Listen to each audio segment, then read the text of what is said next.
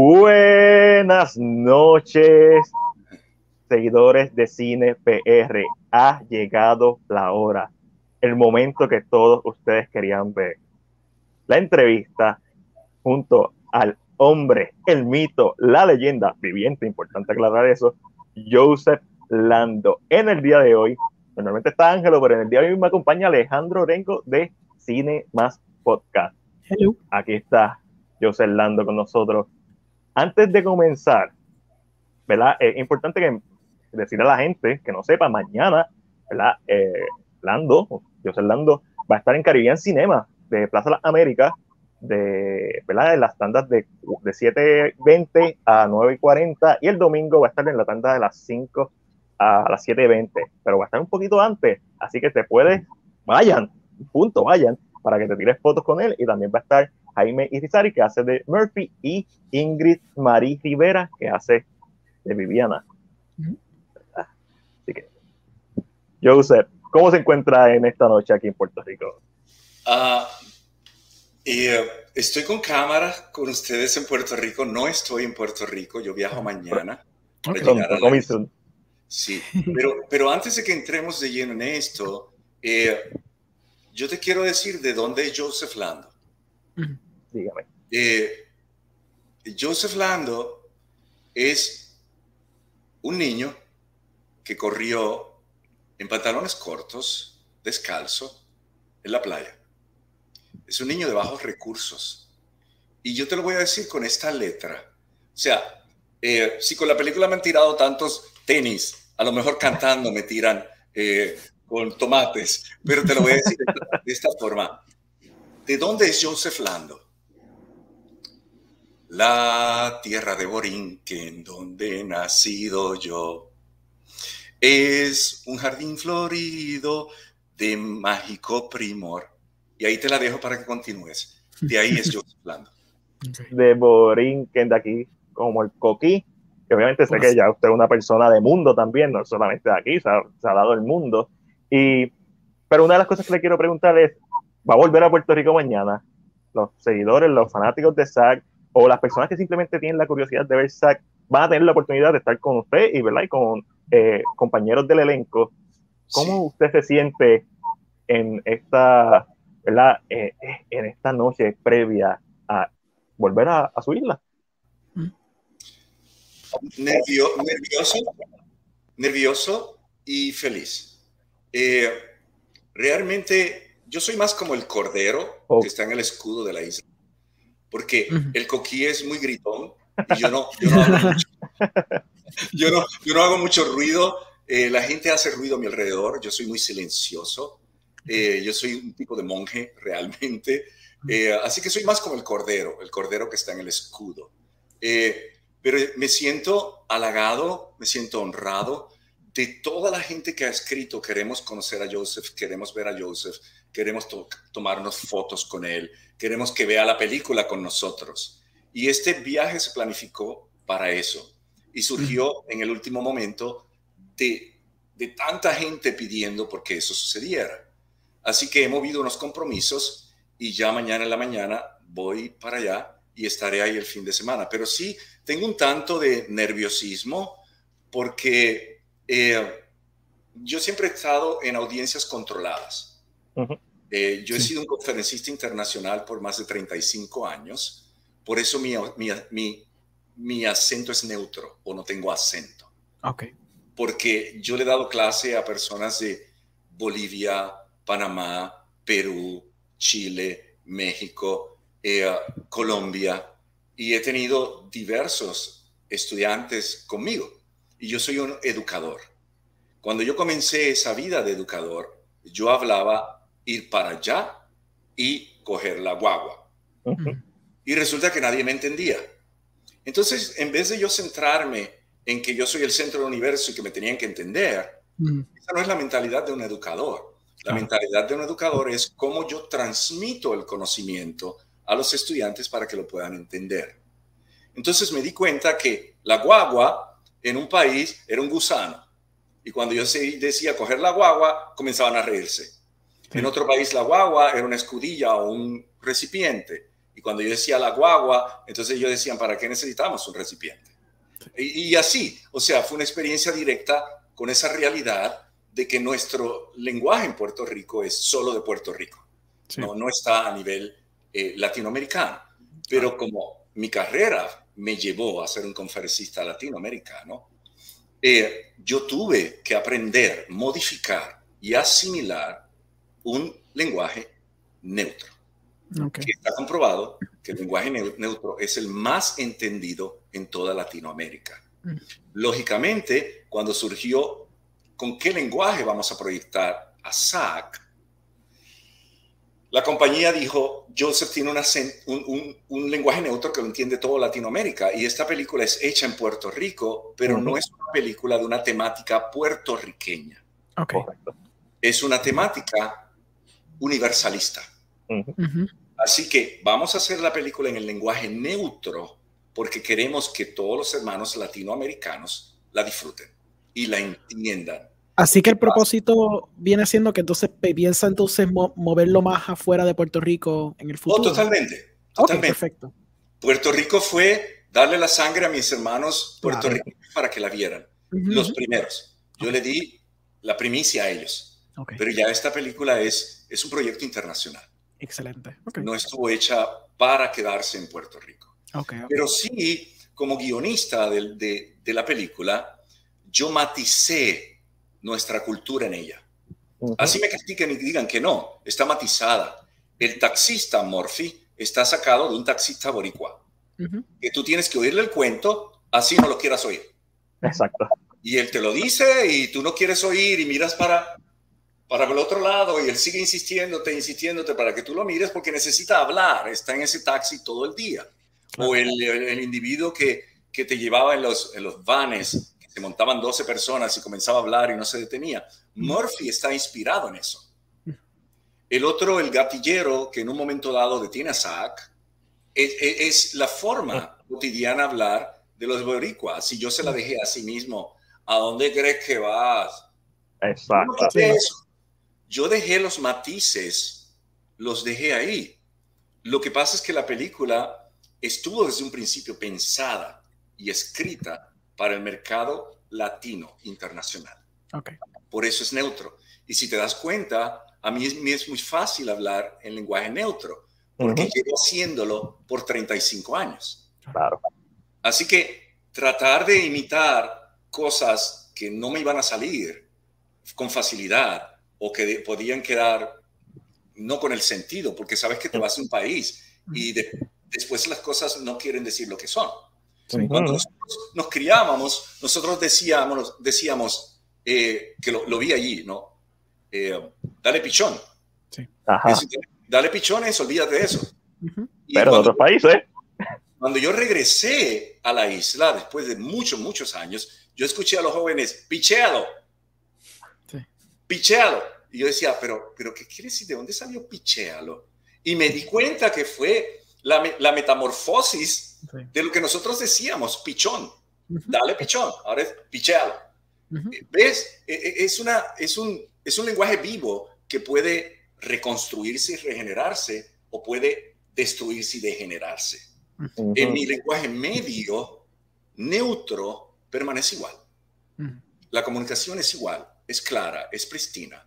Y si hay 200 estudiantes y están ahí con diferentes eh, eh, idiomas de Latinoamérica, diferente español o habla hispana, todos me entienden. Sí. Porque yo les digo, eh, el transporte público, por ejemplo, mm. ya ellos saben que yo necesito un medio de transporte y les estoy hablando del transporte público.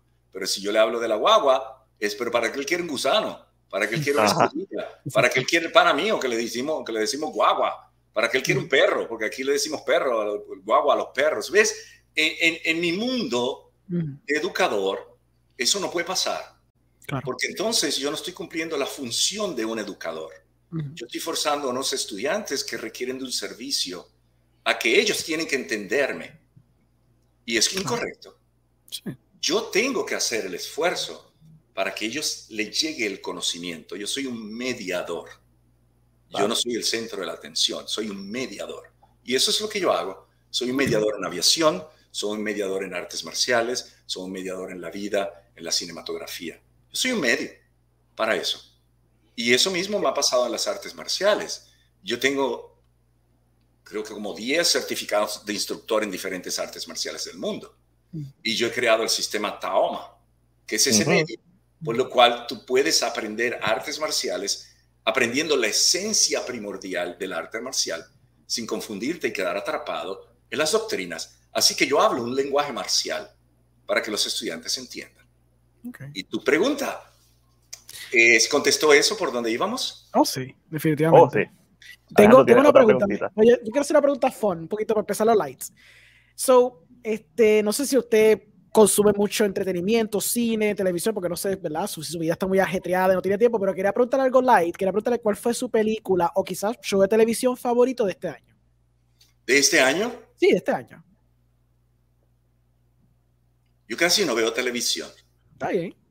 Eh, para decirte más, recientemente cuando estuve trabajando con ambulancias aéreas, nuestros turnos son muy irregulares. Tú trabajas siete mm. días de día, siete días de noche. Ok tu ritmo, tu biorritmo cambia. De que tienes que dormir de día y trabajar de noche y luego tienes que regresar y dormir de noche y trabajar de día. Así que no puedo seguir un, una, un programa en específico o algo en específico. Ah. Pero yo soy un niño eterno. Y a mí me encantan los cartoons. Okay. Oh. Y para mí no hay cartoons como Star Wars. Oh. Así que mi programa favorito sea viejo, porque estaba mirando la fecha el otro día que lo estaba mirando y yo decía, ay, esto lo hicieron como en el 2000, 2013. Estaba mirando eh, The War, The War Clone Wars. The Clone Wars. Clone Wars. y, y, me encanta porque yo soy, yo soy piloto y cada uno de que ellos vuelan, yo las quiero volar. O sea, en ese momento que yo veo ese programa, uh, yo me relajo, yo lo vivo. Eh, fue curioso, hace dos días estaba viendo un episodio y entra uno de los clones y le dice a un Jedi, eh, General Shakti. Yo, ¿what? Le dijo Shakti. Y es Shakti. Es uno de los, de los Jedi, que es una mujer eh, muy exótica, que tiene como, yo no sé, es como unos cuernos y una cola atrás. Sí, exacto. El pelo parece como si fuera de un, de un gato o de algo. Y ella es así, todo seria. Y cuando entró el clon, se le dijo, eh, eh, General Shakti. Yo dije, oh my God, eso está en la onda. Eh, eso te tengo que decir. Y entonces con mi esposa, recientemente mm. estábamos viendo capítulos muy bien hechos, muy bien logrados de La Casa de Papel. Mm. Oh, cuéntanos, eh, ¿qué piensas del show? Oh, excelente, excelente. Eh, sí hay que verlo con, con el sentido correcto, de no creernos de que se puede vivir así. Claro. Es un show es una ilusión. O sea, la gente no puede pensar que ahora va a ser un complot y se va a meter a, a, un banco. o sea, tenemos que ver, tenemos que, que, saber la responsabilidad o estar pendientes a la responsabilidad que nosotros tenemos cuando proyectamos cosas. Porque la mente de la audiencia es muy susceptible y hay muchas personas no maduras para ver un espectáculo y decir, es un espectáculo, hay 20 tipos atrás con, con cámara, maquillaje, cada uno está haciendo algo diferente, es un show para hacernos creer que ellos se van a robar todo este oro del Banco Nacional, de no sé dónde, y que nadie los va, y que, o sea, es una historia, es una fantasía, no es real. Eso es importante. En ese sentido, yo soy más cuidadoso porque mi mentalidad de educador siempre tiene que estar pendiente a que yo le lleve la información correcta a quien le hablo. Así que soy muy selectivo en, en, las cosas que miro y veo. Pero para valorar la, la, la calidad de producción, es excelente. Es excelente. Ángulos de cámara, eh, calidad de producción, color, fotografía, eh, concepto, eh, está muy excelentemente logrado. O sea, y eso estuvimos viendo eh, pero pues uno no, no, se come el cuento cuando ya has llegado a estar detrás de las cámaras y frente a las cámaras, porque para yo lo veo, a veces mi esposa no quiere ver programas conmigo, porque yo veo todos los errores. Sí, eso me pasa a mí todo el tiempo. pasa? Como director, yo, estoy, yo no estoy pendiente al cuento de mentira que están diciendo. Yo estoy pendiente, si se yo le digo, deténlo, eh, ya vienes, ya vienes. Ella me dice, ya vienes. Dale 10 hacia atrás. Tú sabes que está la, la flechita que dice 10. Yo le digo, aprieta eso. Mira esa escena y dime qué tú ves. La mira. Me dice, no sé. Le digo, ok, mira la mano izquierda, la escena. Dale 10. Ahora lo que tiene es la mano derecha. Mira la próxima, es la mano izquierda. Así que no hubo continuidad. No, de continuidad, correcto. Entonces yo veo, yo veo las películas, los programas así. No es para ser criticón, es para yo aprender. Claro. De las cosas, porque eso es, e, e, eso que me están proyectando, para mí es un estudio. E, es un, es un, es un ah, cinematografía para dummies. un one on one, un one Yo lo veo, eso es como el, el curso uno a uno, ¿no? Entonces yo quedo pendiente, ¿cómo hicieron ese, ese, ese ángulo? Vuelve, vuelve, vuelve. Y ella a veces me dice, ah, yo no, yo no quiero ver, yo no quiero ver eso contigo porque todo tú lo estás estudiando siempre. Pero es para eso, es para yo poder transmitirle a las personas que le hablo o a las personas que, que muestro mis, mis trabajos cosas de calidad, bien hecha. No, son copias, yo, yo no copio. SAC, por ejemplo, no es una copia de nada. Y tú puedes encontrar en SAC diferentes cosas. Y dice, eso se me parece a tal cosa. Lógicamente está ahí, porque cuando yo escribía SAC, yo usé siete elementos, pensando en el séptimo arte.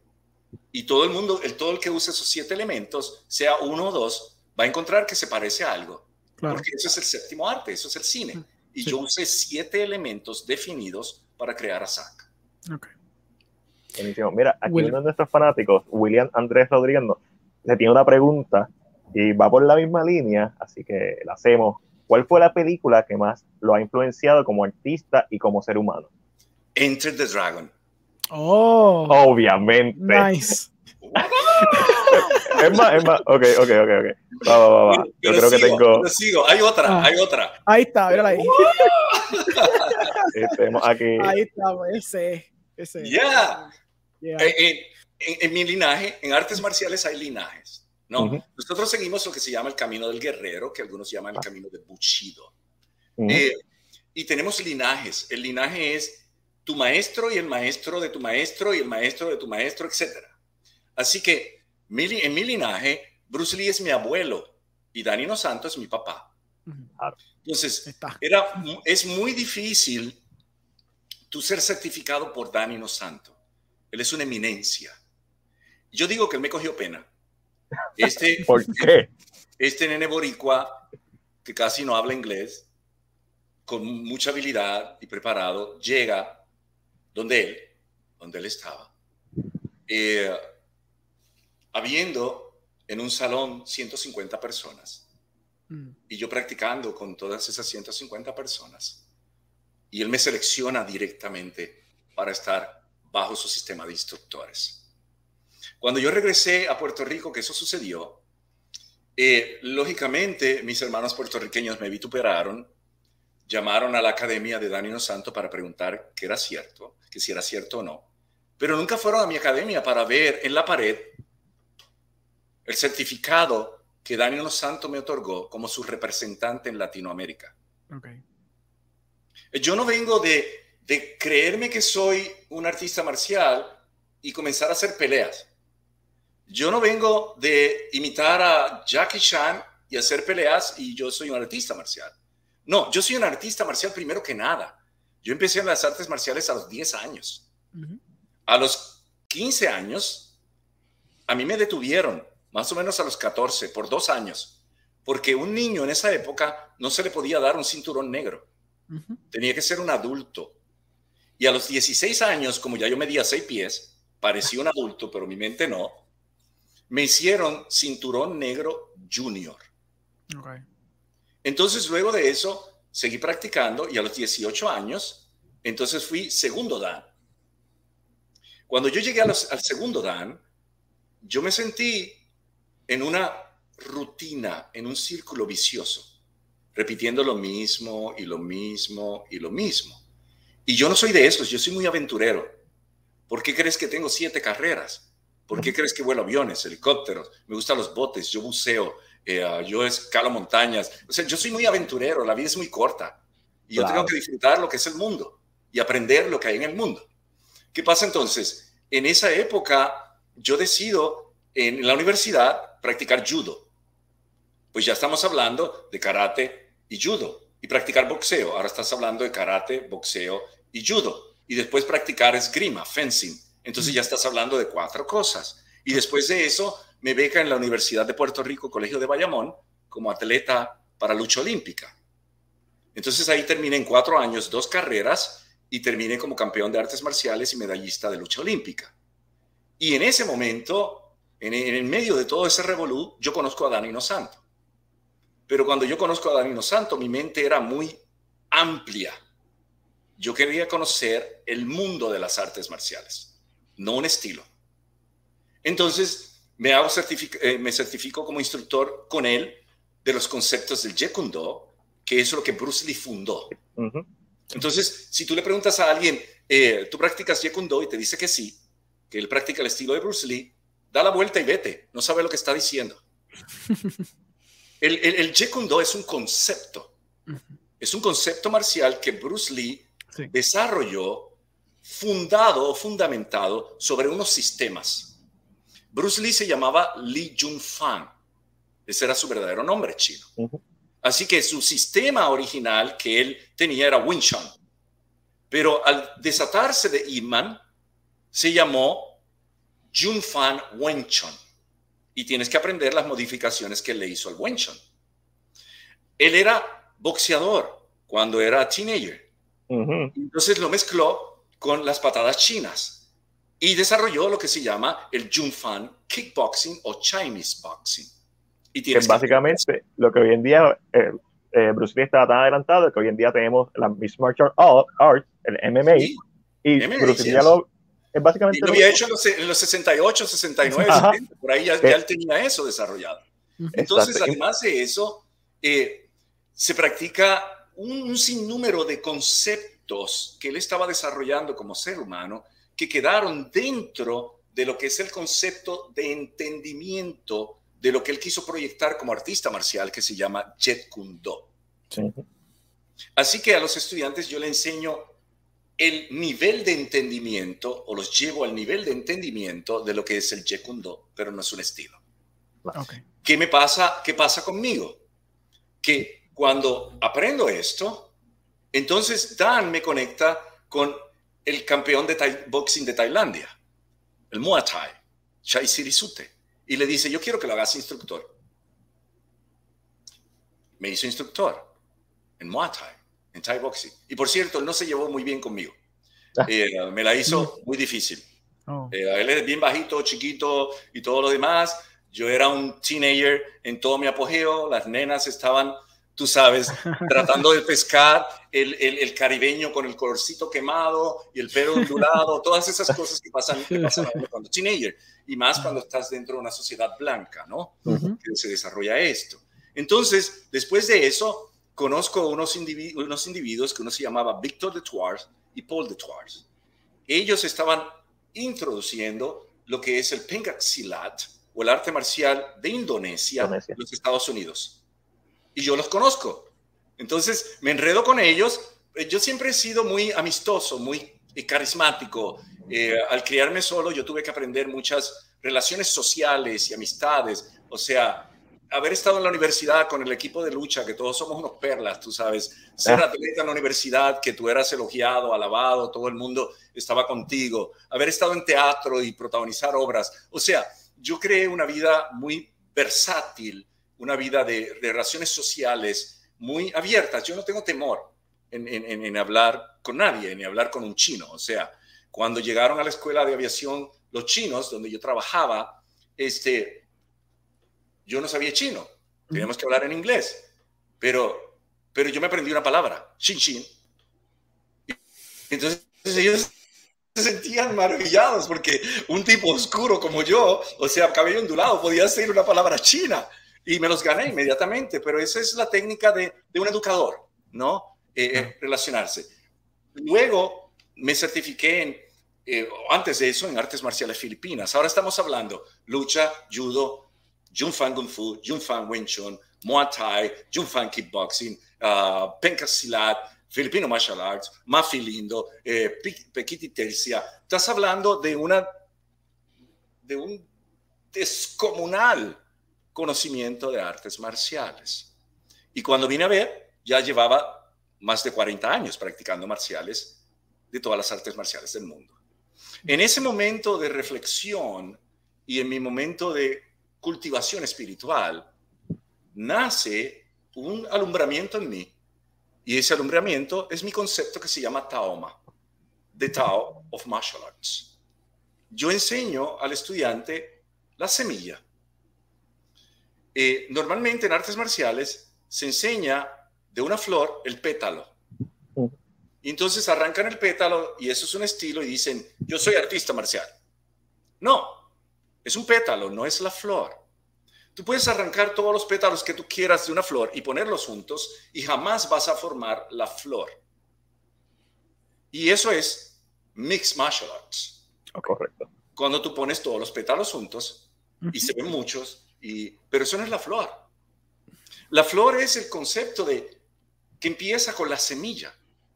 Cuando tú siembras la semilla de las artes marciales en ti, va creciendo y no tienes limitaciones no tienes estilos, no tienes, eh, como decir, un patrón fijo establecido en tu cabeza, que todo el mundo lo repite como si fuera un robot. No, tú eres libre. Tú eres libre. Y ese es el concepto que yo aplico y enseño. Si vamos a SAC, SAC no es el Shakti. El Shakti realmente fue un Bruce Lee con, uniforme, con uniforme superhéroe. Ese fue el concepto que yo desarrollé el Shakti, porque lógicamente yo estaba tan empapado de los conceptos del Jekundo en esa época y era la prioridad en mi vida, que maticé al Shakti con esos movimientos. Si ves esa foto que tienes, si ves los brazos, son movimientos estilizados de un superhéroe. Y Bruce era un superhéroe en las películas. Entonces yo le puse un uniforme y muchos de los movimientos que tiene la película están basados en movimientos que yo aprendí de, los conceptos de Jeet No los copié, yo los sabía, yo los aprendí, yo los practiqué. Entonces, para Zack era otra cosa. Zack es un hombre normal. Zack no llega a darle patadas a la gente, ni estar peleando con nadie. Zack está en una situación que él tiene que resolver y se defiende. Sabe defenderse, pero él no crea el, evento. Zack no es esto que pasaba en las películas chinas cuando veíamos pequeño, pequeño que se encontraban en la plaza ahí, chocaban y uno le señalaba al otro y le decía, ¿Did you kill my master? Correcto. Y empezaban a darse golpes unos a otros, ¿no? Y eso era la comedia, darse golpes. Yo llamo eso el circo chino. Yo, el circo chino de artes marciales. Yo no, no me gusta el circo chino de artes marciales. Yo respeto a Jackie Chan, que él fue campeón de Wushu y se lo ganó. Yo respeto a Jet Li, que fue un campeón de Wushu y se lo ganó. Yo respeto a Chuck Norris, que fue siete veces campeón indiscutible de artes marciales o de karate y ahí está peleando con Bruce. Sí. Y la anécdota entre Bruce y él fue que cuando lo llaman para la película, Chuck Norris le dice, eh, ah, tú lo que quieres es, es ganarme para demostrar que eres mejor que yo. Y él le dijo, no, yo no te quiero ganar, yo te quiero matar. y, así fue. Es lo que pasa en la película. Esa fue la escena en el Coliseo en Return of the Dragon. Eh, lo mató, ¿no? Pero la gente que, que muchas veces llega al cine o llega a las producciones, vienen con un ego muy grande. Y vienen con la cabeza inflada de que ellos son los más que saben, que ellos tienen tantas cintas y que ellos si ellos van allí, sustituyen al protagonista por ellos. Y me pasó en SAC con gente. O sea, primero que nada, es muy difícil actuar. Segundo, es muy difícil actuar como artista marcial frente a una cámara. Tercero, es mucho más difícil actuar sin tú parecer un artista marcial. Sí. Claro. Y eso es Hay tres capas. Eso es acta. Más dirigir. Más dirigirlo. Más dirigir, más estar pendiente a los actores que digan lo que es, más estar pendiente a aquella lámpara que acaba de hacer un flick y tú fuiste el único que te diste cuenta y llevas 10 horas peleando. Sí, está, está, difícil. Y eso fue esa, esa central que ustedes vieron. Esa central se, se firmó en dos días y medio. Y fueron 10 horas cada día. Wow. ¿Y qué pasa? No es lo mismo 10 horas para 13 o, o una pelea para 13 que está dos o tres horas conmigo o dos horas en escena porque ya él llegó ensayado, ya él tiene todo, a que yo tengo que estar con 13, con Murphy, con los maleantes, con el tipo del revólver, con el otro que me está persiguiendo, con los, con los muchachitos que están tratando de pelear con Zack. O sea, la gente a veces eh, lanza conjeturas y, y lanza prejuicios sin meterse en los zapatos del que está haciendo eso. Y es muy injusto, es muy injusto, porque yo te digo a ti, yo reto a todos los que supuestamente son críticos que me han vituperado a que hagan una escena mejor que la central y que me la presenten. So, menciona esto porque has visto crítica de la película como tal o de otras películas anteriores que has hecho, como el Shakti. Eh, ¿Por qué viene la, la, la, idea de la cuestión de la crítica y, y eso? No, no, no. Aclaremos los conceptos. Ok, ok, dale, sí. Una crítica es una, un, un, razonamiento, claro. un análisis partiendo de la inteligencia de tu cerebro, donde ve algo y opina de ese algo. Sí. Eso es una crítica y yo las aplaudo, buenas o malas. Ese es tu discernimiento de, esa, de eso que está entrando por tus sentidos. Y yo lo respeto, porque tu cerebro y mi cerebro no son iguales. A lo mejor a mí me gusta el águila y a ti te gusta el guaraguao, o te gusta el pitirre, o te gusta el cóndor. Cada uno de nosotros, de acuerdo a cómo hemos sido condicionados, vemos la vida. Pero mofarse, hacer bullying, destruir, manchar, eso no es crítica, eso es condenación. Sí. Y más si tú no has visto una película. Claro. claro. Entonces lo que estás haciendo es alarde de tu ignorancia. Claro. Tú mismo te estás poniendo en ridículo. Porque un individuo inteligente, para llegar a una conclusión o una crítica, él ve, analiza, entiende y entonces habla de los hechos. Okay. Eso es correcto. Eso me refería a la okay, condenación. Eso, eso, no es crítica. No, eso me Lando, te tengo una pregunta, es dos preguntas en una. Eh, porque aquí Chris Reed, que es el creador de CinePR, gracias a él estamos aquí, eh, le pregunta si tiene planes de hacer otra entrega de Zack. Pero, pues, como yo sé que usted tiene planes de hacer otras cosas, además de todos sus proyectos personales, pero en base a esa pregunta, yo, ¿verdad? Como le indiqué, eh, estuve viendo su entrevista con Cinemovida, excelente, con eh, Bison Reviews, excelente.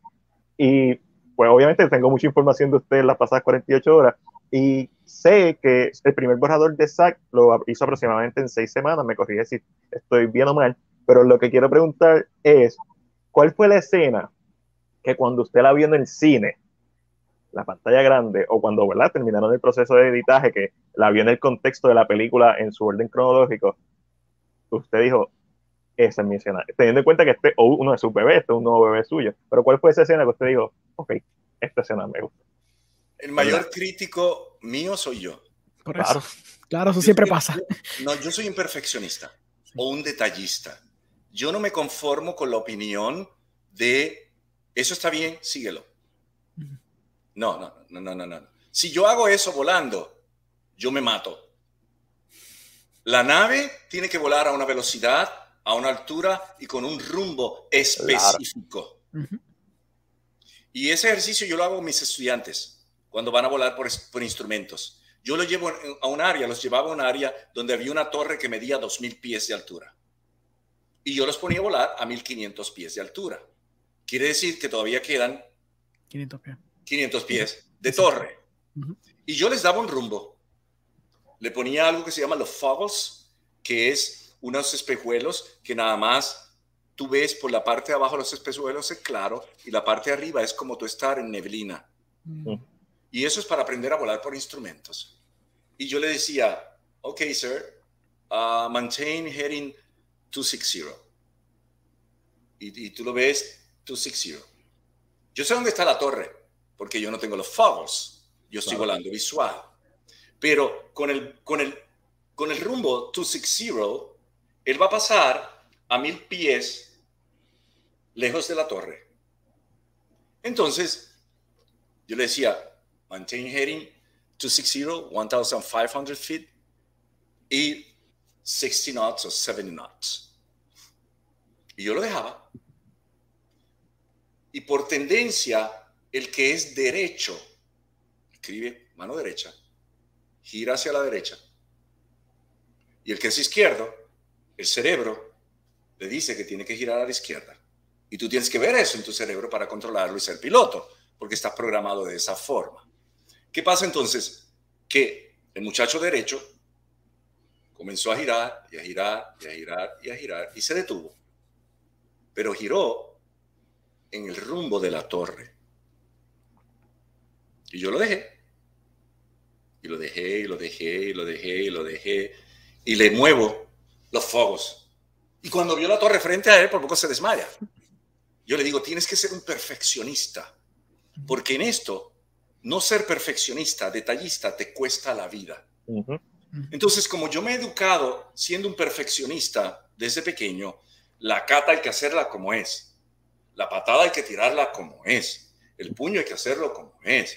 Si es de boxing, tiene que ser así. Si es de Wing Chun, tiene que ser así. Si es de Silat, tiene que ser así.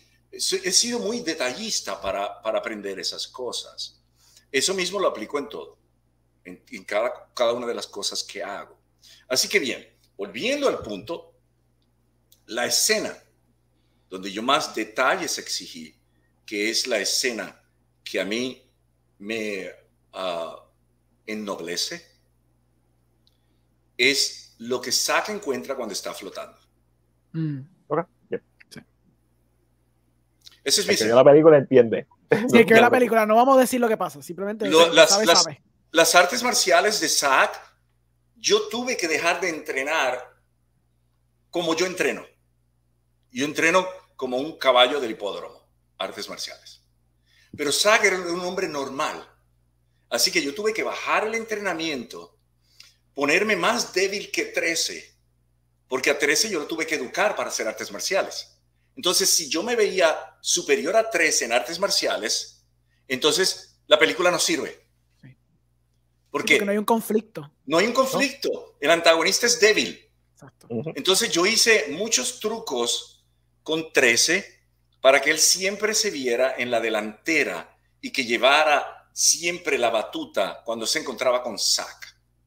Ya en el momento que Zack está harto y le dice una frase célebre que se ha pegado en todos lados, eh, ya tú puedes ver más mi habilidad y el dominio de las artes marciales, porque ahí él ya está luchando en el último momento para salir del problema. Pero en lo demás son es artes marciales de defensa las que yo use, porque en ningún momento el personaje iba a ser un superhéroe o un héroe la gente lo ha hecho en un héroe. Pero no eso, yo no escribí eso para eso. Es este hombre normal, común y corriente que se encuentra con esta situación, no sabe lo que pasa, tiene amnesia, no sabe de dónde ha salido un diamante que él carga y, que hay un tipo con cara de calavera persiguiéndolo. Sí. Y que se está encontrando en este carrusel existencial con un sinnúmero de personajes que está teniendo unas interacciones donde él, ahí está Mortimela, muy bella eh, él está, teniendo esta interacción con estas personas. Yo, Zack era serio, pero dentro de su seriedad, como yo creé el personaje, él es jocoso. Su seriedad te da ganas de reír. Porque él no sabe lo que está pasando. Es que cuando tú tienes un amigo tonto, que tú lo miras y te da ganas de reír porque dice, es que es tan tonto que no sabe lo que está pasando. Entonces, el colocar o el ponerle a Zack comentarios jocosos, pero normales, O sea, es la lucha mental que él está teniendo. Es el hombre serio que no sabe qué está pasando, pero en su mente hay un torbellino de ideas donde él se rasca la cabeza y le dice a 13, eh, si yo tuviera esa cara, me sentiría igual. Eh, eh, es, es, yo no lo hice para que la gente se muriera de la risa. Ese, ese es el proceso psicológico que está pasando Él está pensando, ese tipo con esa cara es ridículo, me está, me quiere golpear con esta ganga, ¿cómo salgo de él? Déjame hacerle una broma, eh, tratar de, de ganar tiempo a ver cómo yo salgo de este entuerto. Entonces, el Zack haber dicho la frase, pues no tiene salida. Este, si me dan el diamante, pasa, si, si pasa esto, le doy el diamante, y si no pasa eso, no, me voy. Pero es lo que estás ganando tiempo. Él no está haciendo alarde.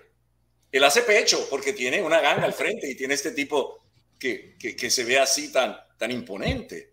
Y él tiene que jugárselas. Y eso fue esa escena. Jugar, Zack se jugó eh, los momentos que tenía para ver cómo salía del entuerto. Por eso le está corriendo. Sí. Eh, no se detiene. Él, él, golpea a este, golpea al otro, él corre y se esconde. Y yo jamás pretendí que la gente dijera, wow, Joseph está peleando como Bruce Lee. No, no, no, no, no. Joseph, Zack está peleando como un hombre defendiéndose que sabe artes marciales, sin pues hacer un show de que, did you kill my master? I'm gonna kill you. sí, exacto. ¿Qué usted piensa entonces de como que la reacción en social media, Twitter, Instagram, Facebook, cuando empezó a salir la película? No sé si usted está pendiente y mira todo eso, porque ha sido bien interesante. Previo, fue interesante ver previo cuando empezó a salir el trailer y cómo la gente percibió el trailer y una vez cuando se vio la película, cómo lograste hasta cierto punto cambiar esas opiniones. ¿Cómo usted piensa de toda esa reacción desde la incepción del primer póster, trailer, hasta finalmente cuando la película estrenó? Yo no estoy pendiente al que dirán. Ok. Porque yo no he vivido por el que dirán. Yo he vivido haciendo cosas. Quiero volar un helicóptero, yo me preparo y vuelo un helicóptero. Eh, yo soy, yo fui un niño con muchas desventajas. Vengo de un hogar destruido, de familia de bajos recursos, de un padre que lo que aprendió fue a trabajar, que no fue a la escuela, o por lo menos hasta, creo que fue hasta sexto grado. Y que la escuela para él no valía nada, era el trabajo que tú hacías. Y siempre yo tenía esa humillación de que él no me entendía porque me brincaron de grado, porque mi cerebro estaba muy adelantado, porque cuando yo estaba con él yo le preguntaba, ¿por qué tú no tienes ese auto que dice Ferrari? ¿Y por qué tú tienes este auto? ¿Y por qué, cómo son las ruedas, las, las llantas de los aviones? Eh, yo era ese tipo de niño. Entonces, eh, tener un padre con poca educación fue un obstáculo grandísimo para mí, porque todo era, usted es pobre, usted no va a llegar a nada, dedíquese a trabajar. Y yo pasaba todos mis veranos en el taller de mecánica y yo detesto la mecánica. Y se daña un auto y yo lo sé arreglar. Pero no puedo, no puedo con el olor de la grasa en los dedos, no puedo con, con el maltrato que él me, causó en el taller de mecánica, que yo no podía ir con mis amigos a correr skateboard, que me fascinaba correr skateboard. Yo no tenía eso. Cuando yo llegué a la universidad, yo tenía 375 en premédica. Mi carrera iba a ser medicina. Yo adoro la medicina. Y él me dijo, usted no va a llegar a nada, usted es un pobre diablo, usted vaya a trabajar, aquí no hay dinero para pagarle ninguna carrera, así que olvídese de la medicina. Me destruyó, me mató la carrera. Y te lo digo así, sinceramente, sin que me quede nada por dentro, porque yo se lo dije a él antes de morir. si fuera por ti, yo no hubiese llegado donde llegué. Y él andaba con un póster de Shakti en su auto, súper orgulloso. ¿No? Ah, pero, pero así fue una realidad. Así que yo tuve que vencer muchas críticas, muchas humillaciones, mucha gente opinando sin saber qué era lo que estaba pasando en mi vida, mucha gente haciendo conjeturas, porque el chisme es un veneno. Eh, tú lo riegas y envenena la mente de la gente y termina destruyéndolas. Y muchas veces no es ni, ni es verdad. Entonces, yo nací, me crié, yo viví, yo pasé por eso Yo estoy extremadamente satisfecho. Yo soy hoy el hombre más feliz del mundo porque yo he sacado el niño interior de cada persona que va al cine y se ha reído conmigo, con Zach, se ha reído, lo ha disfrutado, ha aplaudido, no le ha importado si yo no tuve 200 millones de dólares para hacer los efectos que tenía Eternals o los efectos que tenía Avengers. No podía, señores, porque vale 200 millones de dólares y por lo menos 100 millones son para efectos. Yo admiro más a Ángel Ricardo, que trabajó conmigo mano a mano, que se quedó conmigo en el mismo apartamento y que tuvimos horas largas tratando de sacar estos efectos que la gente que hace efectos en Hollywood. Porque para hacer una película tú tienes 150 personas trabajando efectos. Mira los créditos. Tienen unas computadoras que aquello valen millones de dólares. Contra, si tú no sacas con 100 millones de dólares y esas computadoras y 150 personas esos, esos efectos, cierra están mal. Están mal, exacto, exacto. Es lo mínimo que uno espera de estas producciones de, de, alto, de alto nivel. Es lo mínimo. ¿cómo, tú puedes hacer una conjetura de que Joseph Lando en el cine puertorriqueño, que, que, que es tan limitado el presupuesto de a un millón de dólares prácticamente. Yo no sé cuánto costó porque yo le dije al productor, ni me digas, yo voy a hacer todo lo que pueda y ustedes me dicen cuándo parar. ¿Cómo tú vas a comparar eso con una película de 200 millones de dólares? Sí, imposible. Es injusto. Admira las cosas por lo que son. Entonces, yo tengo un amigo que yo no sé si me ofendió o si me alabó. Okay. te voy a decir algo. Si Zach lo hubiese hecho un tipo con el pelo rubio y los ojos azules, con un acento, hubiesen dicho que es un genio. Pero como tú le hiciste, es un boricua del pelo ondulado, quemadito. Ah, eso es un porquería puertorriqueño ahí tratando de hacer cine. Mm, pero el otro es un genio. Claro. Pero, pero nosotros mismos nos menospreciamos a nosotros mismos. Nosotros no queremos que nos traten como ciudadanos de segunda clase. En ningún lugar del mundo donde yo he estado me han tratado como un ciudadano de segunda clase, excepto en mi isla. Entonces, si tú no quieres que te traten como segunda clase, no te comportes como tal. Porque yo me he comportado entre los pilotos como un piloto y nadie me trata como un segunda clase.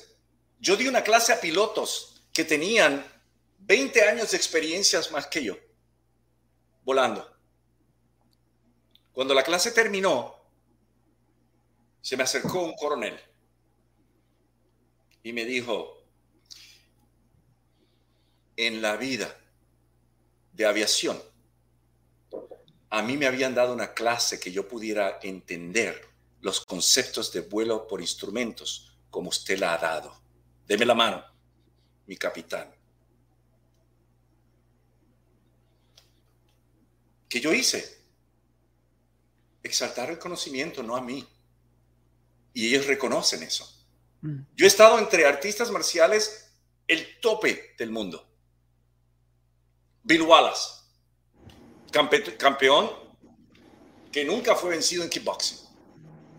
Yo tenía un jean blancuzco, despintado, cuando yo era adolescente, con la firma de todos ellos.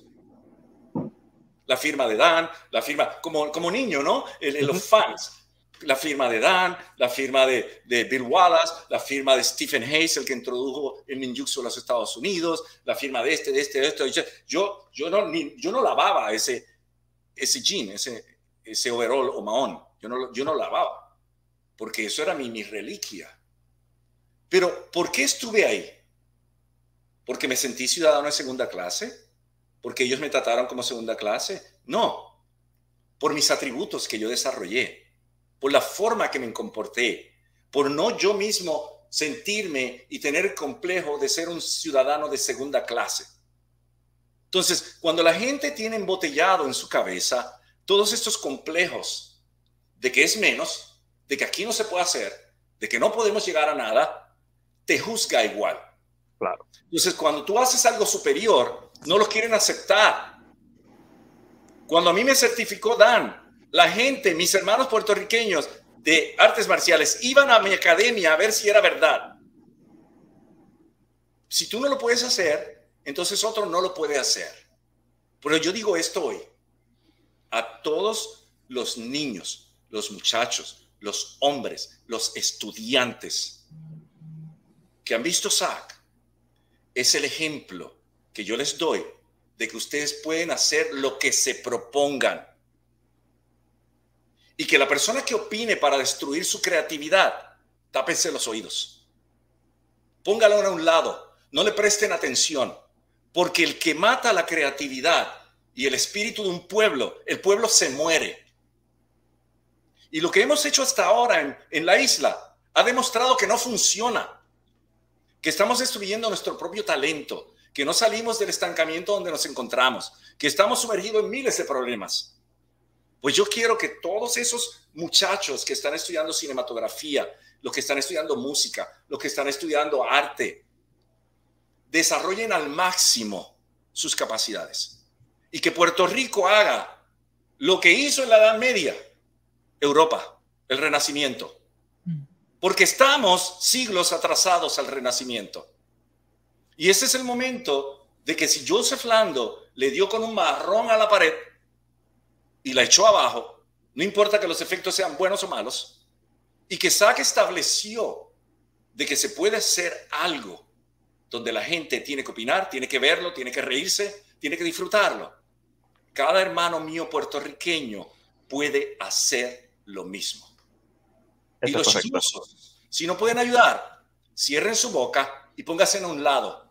Hagan cosas más constructivas. Porque si cogemos todos estos críticos sabiondos, todos juntos, que se creen genios, ¿por qué no han resuelto los problemas de Puerto Rico? Entonces, es muy fácil hablar y la isla se ha tornado en un cubo de coquilles, del más duro que, que grita, es el que tiene la razón. No, señores. La eterna sabiduría se encuentra en el silencio. Es tanto así que un postulado inquebrantable dice, en el silencio se eleva el espíritu inmortal. Y el que mucho habla, poco tiene en su cabeza. El que señala a otro, no se da cuenta de que al señalar al otro hay tres dedos señalándolo a él y un dedo señalando a la justicia suprema. No matemos la inocencia, no matemos la creatividad, no matemos lo que engrandece un pueblo, que es el corazón y el espíritu de los que trabajan, se esfuerzan para crear algo que sea historia. Y hoy te puedo decir de todo corazón, que yo soy millonario en, en felicidad. Porque toda esa gente que me ha escrito, que, que me ha enviado, que me ha agradecido que yo hice algo totalmente inesperado y que he unido a la gente, porque somos todos. Es el hombre que lucha por encontrar las respuestas, por llegar al final de esto que está sucediendo y no dejarse vencer hasta que encuentra la solución de lo que pasa. Y el mensaje no me vence ni trece. Así que yo quiero que cada persona ponga a un lado esta, esta crítica, este odio, este rencor, esta condenación y tú no puedes. Y haga lo que yo hice. Agarré un montón de niños, los puse en una sala de, de cine a reírse, a gritar, a aplaudir, como hacen los minions. y ese era mi propósito. Mi propósito no era buscar fama. Ya te lo dije, yo no quería volver a esto. La gente piensa que el glamour es una cosa maravillosa. Bueno, si te gusta no tener privacidad, debe ser maravillosa, pero a mí que soy un yo soy un monje que vivo en mi burbuja, eso para mí no, no es nada glamoroso. Eso es irrumpir mi silencio mental. Ahora yo le digo a todas esas personas que han querido destrozar a Zack porque ha salido en los ratings que nadie se lo imaginaba, sobre 9. A punto llegó el rating en IMDB a 9.4, 9.3 como tienes en la pantalla. Es algo que ha pasado. en vez de estarme tirando piedras, lodos, vituperaciones, no boten la energía en eso, no vale la pena. Yo soy como el sol. Usted le tira piedra al sol, se va a cansar, porque no va a llegar allá arriba. Yo soy como el sol. Yo me sumerjo en la luz y vivo en mi sol mental, como lo quieras llamar. Alguien lo llamó una paja mental de Joseph Lando. Quisiéramos, quisiéramos que todos los jóvenes en Puerto Rico, todos los cineastas, tuvieran esas pajas mentales. Porque Puerto Rico sería una meca.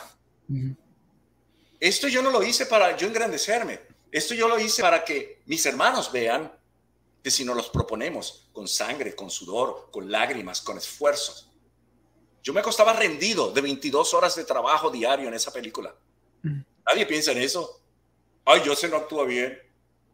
Ay, Joseph tiene ese, ese, ese acento, no es puertorriqueño. Ay, Joseph, aprende a valorar las cosas por lo que son. El mundo de Zach es un mundo aparte del de nosotros, donde se proyecta como un espejo frente a nosotros para hacernos ver una realidad.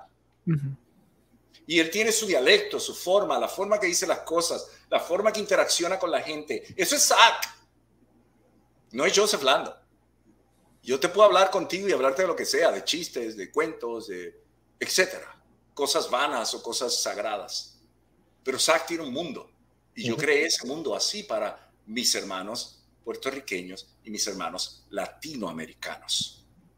Así que yo le vuelvo a enfatizar a los jóvenes. Le quedó mal el efecto, no importa, siga tratando, sea un perfeccionista. Pero no deje que una palabra soez, una palabra proveniente de la ignorancia de un ser humano, le tronche sus anhelos, le tronche sus metas. Porque tal vez ese niño que tú le estás criticando, ese cuadro feo que pintó ahora, a lo mejor es un Miguel Ángel. A lo mejor es un Da Vinci. A lo mejor es un Mozart o un Beethoven. Y lo estás matando. Eso es como tú agarrar el huevo de una gallina acabar de, salir y romperlo sin dejar ver qué va a ser el pollo. Eso es como agarrar un potrillo acabando de salir del vientre de la, de la yegua y matarlo. Y tú no sabes si va a ser un pura sangre. Eso ha matado mi isla. Y yo lo he vivido. Y yo no quiero que eso siga ocurriendo. Yo quiero que la gente, los muchachos, los jóvenes, los estudiantes, el valor de un pueblo se ponga de pie, sin odio, sin rencor, sin peleas, sin críticas, sin veneno en sus lenguas, se cultiven, trabajen, se esfuercen, hagan sus creaciones, busquen ayuda, prepárense. Y no importa el qué dirán, las palabras se las lleva el viento. Y para eso yo soy un espartano. 300, una de mis películas favoritas. Es bien buena. Muy buena. Tú me, puedes, tú me puedes poner a mí 10 mil persas. Está 300. wow. Y si yo los puedo vencer, dame una espada. Si muero en el intento es otra cosa, pero dame la espada. Yo tengo un lema con todos mis estudiantes y yo les digo siempre, yo prefiero morir, luchar toda mi vida por mi perfección, que estar sentado en mi casa esperando la salvación. Porque la fuerza universal, como quieras llamarlo, como dice Isaac y le pregunta al sabio en la película, si está ahí, por lo menos una audiencia me va a dar por todo lo que yo luché.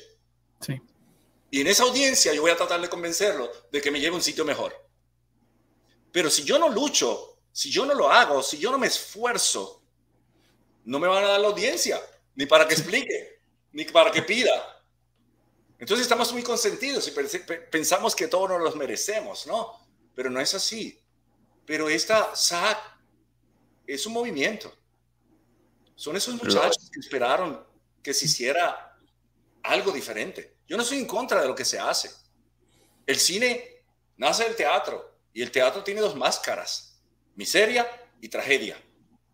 Pero yo mezclo esas máscaras Yo me voy al centro de esas máscaras, las entiendo, veo en esa máscara la expresión del ser humano y trato con mi arte mostrarle lo que se puede hacer como educador. Y yo sé que, que va a crear un renacimiento en nuestra juventud, en nuestra gente, en esos que quieren soñar, en esos que quieren crear, en esos que quieren cambiar su país y verlo progresar. Y les digo a ustedes dos, ya yo tengo mi éxito. Eso para mí es más que el Oscar. Eso yo me lo voy a llevar el día que me muera. Yo voy a estar sentado viejito porque yo descanso cuando me muera. Claro. Rest in peace. Cuando me muera yo descanso. Yo voy a estar sentado en un sillón con un calientito café, si es que la presión arterial me deja tomármelo. tomaré té, ¿no? Sí. Eh, meciéndome mirando al horizonte, haciendo mi, mi retrospección mental antes de morirme, reviviendo los momentos en que yo le brindé un rayo de esperanza con Zach a mis hermanos puertorriqueños y a todos aquellos que la vean en el mundo. Y yo voy a morir con una sonrisa en los labios. No importa que me critiquen los efectos, o que yo no sé actuar, o que esto, o que lo otro. Yo voy a morir con una sonrisa en mis labios. Y eso Estamos seguros que eso va a pasar. Eso es mi premio. De que si hay otra cosa que yo vaya a hacer, porque yo pongo las... Yo tengo un computador, por ser piloto, tengo un computador mental que tengo que guardar las instrucciones y todas esas cosas en mi cabeza. En cuanto a la pregunta de que si voy a hacer otra cosa, ahora se ha formado un debate público. Están lo que quieren SAT2 y lo que quieren el Chakti 2. Chakti 2, ajá. Ajá. Eh, y, eso ha sido... también queremos ver el Chakti 1 nuevamente, que sé que habían planes originalmente de, de lanzarla, reestrenarla en su 25 aniversario, pero nació Zack. Sí. Queremos ver a, a, nosotros. Yo he visto el Shakti, yo quiero ver el Shakti. Ahora no lo vas a ver. Ah, no quiero, no, quiero, no quiero quebrantar tus ilusiones de niño. Simplemente es que me hicieron una oferta para el Shakti 2. Y yo quiero lograr reunir en la sala de cine los padres que vieron Shakti 1 con los hijos que van a ver Shakti 2. Como un tipo de Star Wars, como pasó con el... ¿Cuál fue el Star Wars? Es el 7, ¿verdad? Que era como esa reunión de los personajes viejos con los nuevos, algo así más o menos. Yo quiero hacer una unión, y ya el guion está escrito, donde yo pueda reunir dos generaciones, pero sin diferencias sociales, sin limitaciones.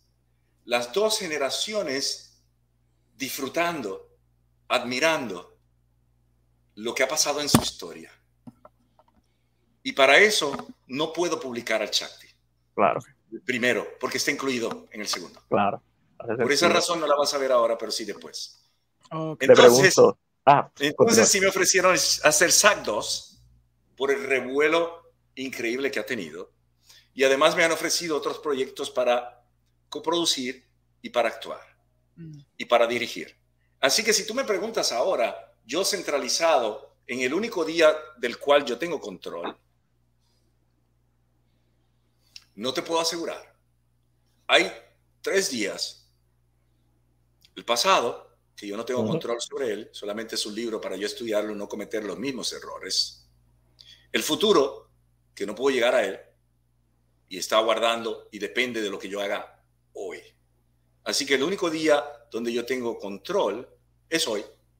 Y en este momento, en este torbellino de ideas, en este torbellino de cosas que están pasando, yo no te puedo decir a ciencia cierta, es el Shakti o es Sak. Si tú me preguntas, Joseph, ¿cuál es tu preferencia ahora mismo? Estoy movido a el Shakti. Uh. porque tengo una, un cargo de conciencia de muchos que no han podido disfrutar de ese trabajo.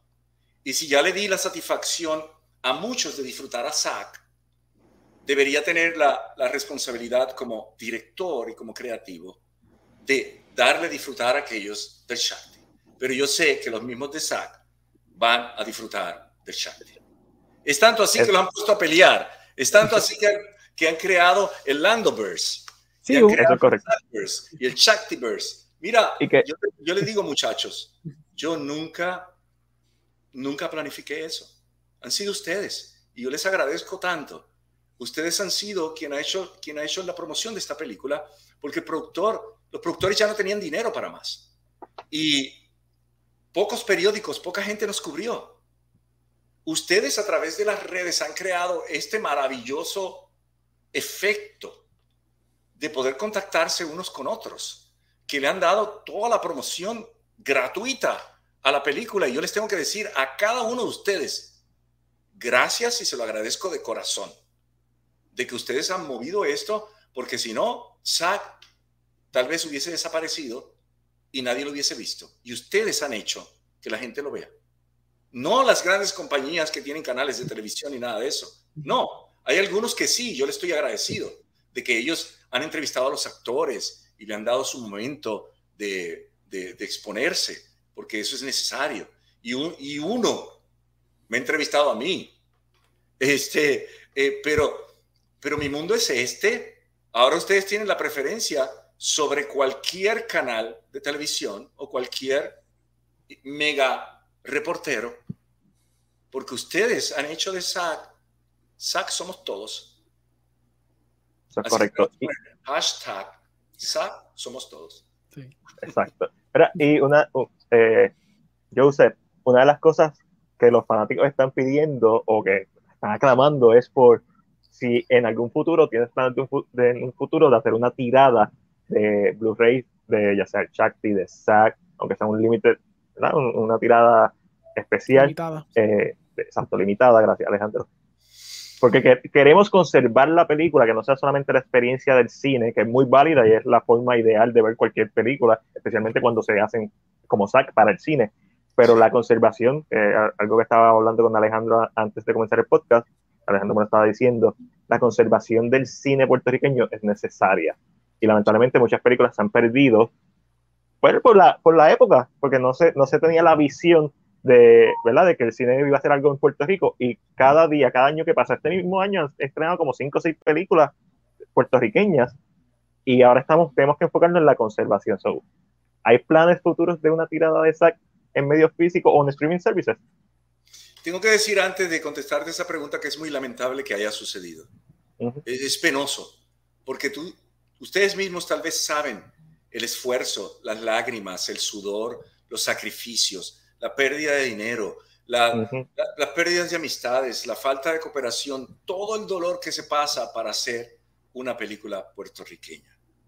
Ninguna de ellas jamás ni nunca usted las puede comparar con una película de Hollywood. Esos son grandes compañías con millones de dólares que contratan 300, 400 empleados y hacen el producto. Los puertorriqueños tenemos una cosa muy diferente a esa gente. Nosotros cargamos la cruz. Ellos no. Nosotros cargamos la cruz, vamos al Golgota, el público nos crucifica en la cruz, morimos y como Joseph Lando es un fénix, resucita de sus propias cenizas. Pero en ese tema, esto es, imagínate una escalera con muchos escalones. Cine. Entonces, como le vayan al cine, que empiezas a traer la, mirada de los distribuidores. Tenemos un distribuidor en Puerto Rico que él está encantado, encantado con lo que ha pasado con la película. Él fue el primero que vio el trailer y él nos felicitó, me envió un 92%. Y él me dice, yo he visto todas las películas, todas las películas de Hollywood, yo las distribuyo. Pero en Puerto Rico, una cosa que te vuelve la cabeza, nunca se ha hecho, y que tú no le digas la trama ni la vendas, nunca se ha hecho. Y ustedes lo hicieron. Así que hay que estar loco para eso, pero yo vivo de mis locuras y me arriesgo en mis locuras cuando estoy seguro de ellas. Así que luego de eso viene el proceso internacional de la película. Una vez tú sacas la película en DVD o en Blu-ray, la película murió. Tú no se la puedes vender a ningún distribuidor, tú no la puedes presentar en otros cines se acabó. Es el sepulcro de una película, es el, último aliento de una película, es el DVD o el Blu-ray. Entonces, SAG está fresquecito, acaba de salir, y entonces ya hay movimientos para ir a la República Dominicana, a Bolivia, a Panamá, a otros lugares. Ya la rueda está corriendo.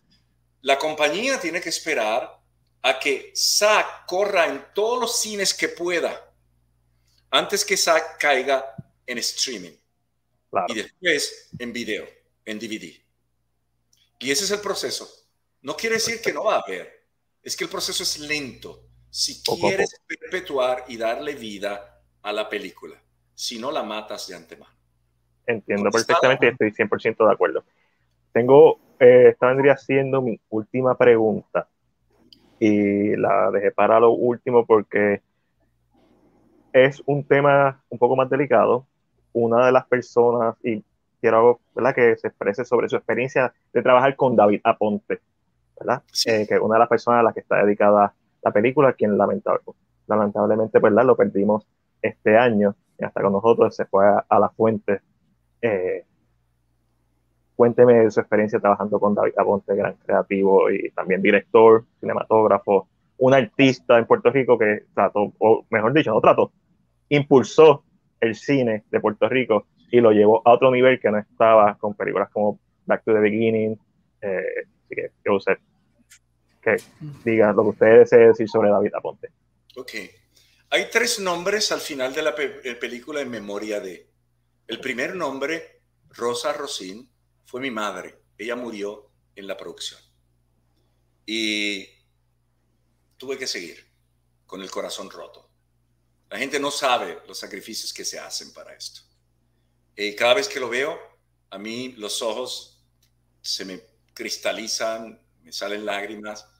Eh, ella fue la primera que estuvo en los créditos. El otro nombre, que fue el prop master y el director de fotografía, David, fueron luego que la película estaba terminada. Estaba hecha, estaba final. Yo veo la película, vienen las noticias y yo le digo reedición. Me añaden a estas dos personas. Tu pregunta con David Aponte, el que conoce a David, conoció a David Aponte, David Aponte no era fácil. Era muy difícil trabajar con David Aponte. Nosotros tenemos dos personalidades muy diferentes. Yo soy un Buda en escena. Él era un guerrillero loco en escena. Nosotros hicimos un contrato en cierto punto porque no podíamos trabajar juntos y yo se lo dije. Yo le dije, David, yo quiero hacer algo grande con esto. Si tú me ayudas y controlas tu temperamento, lo vamos a lograr. El problema es que ese, ese refrán que dice que dos güeyes machos no pueden estar en la misma cueva porque se pelean, eh, él tenía eso mucho, porque él era el productor, él era el director, él era el todo de sus películas, él era el, el, showman de sus películas. Pero cuando tú te integras a una producción, ya tú no eres el showman, tú eres algo de esa película. Y él era mis ojos, como el de sonido era mis oídos.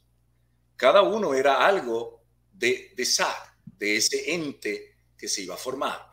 Así que yo tuve que tranquilizarlo mucho, hubo muchos problemas con él en la producción pero llegó el nivel que, él pudo balancear profesionalmente y calmar su ánimo para que sacáramos la película y llegáramos hasta el final. Lamentablemente que no lo tuve conmigo para que la viera. Eh, en cuanto a lo demás, era un fajón.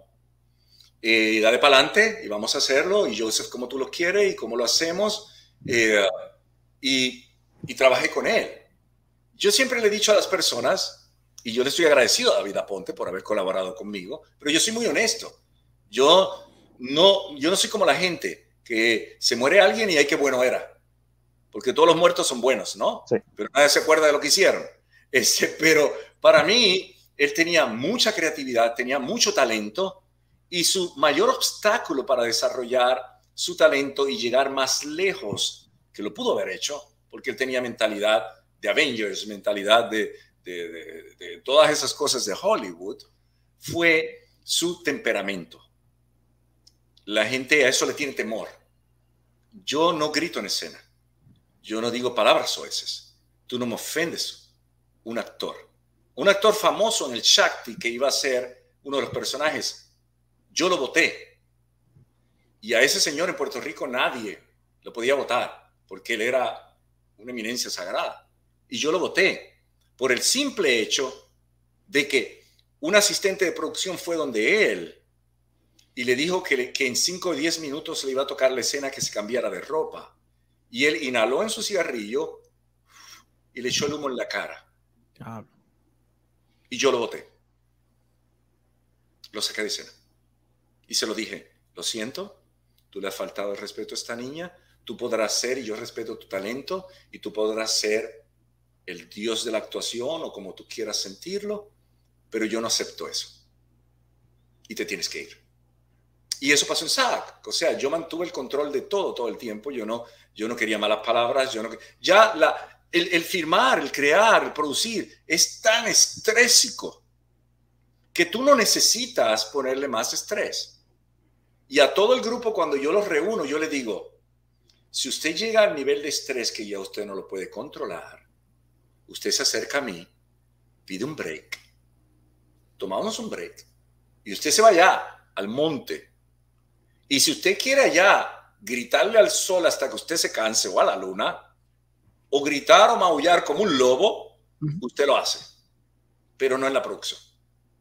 Y si usted puede hacer eso, usted puede trabajar conmigo. Si usted no puede hacer eso, usted no puede trabajar conmigo. Porque con 10 horas de actuar, dirigir, hacer coreografías, patadas, tirarme contra el piso, porque la mayor parte de los stunts los hice yo mismo, y yo no le grito a nadie ni digo una palabra soez, usted tampoco. Porque yo doy el ejemplo. Yo soy un líder de ejemplo. No es que yo voy a gritar porque soy el director y tú no vas a gritar. No. Hubieron ciertamente un par de stunts, unos cuantos, que los hizo Alfonso. El muchacho, uno de los que estaba peleando, que pelean con Sago, uno que tenía el pelo azul. El pelo azul, sí. Él, estudió en eh, stunts en Nueva York. Él es excelente. Sí. Eh, hubo unas escenas que por peligro eh, la producción no me dejó hacer. Y, él, y entonces en las, algunos, algunos momentos críticos él los hizo. Pero ninguno tuvo que ver con, solo uno tuvo que ver con una pelea y es una tirada de Zack. Porque de la altura que estaba tirar a Zack, eh, Zack podía haber terminado lastimado y no podía continuar la película, ¿no? Y así pasó. Hubo otra por ahí, eh, la escena de, del auto, eh, que sabemos cuál es, la hice yo. Okay. En esa escena todo el mundo estaba lento, eh, el Stone estaba, yo quería que lo hiciera, pero no se ponían de acuerdo y siguieron acá los de producción, ya tenían todo puesto y yo fui calladito a la ventana y le dije al muchacho, cuando yo te dé el cue, tú arrancas.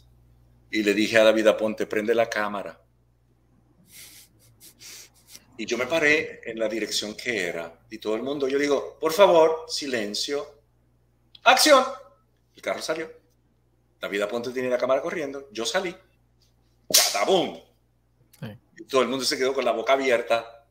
Que el ancianito, Joseph Lando, salió y, hizo el stunt del accidente él mismo.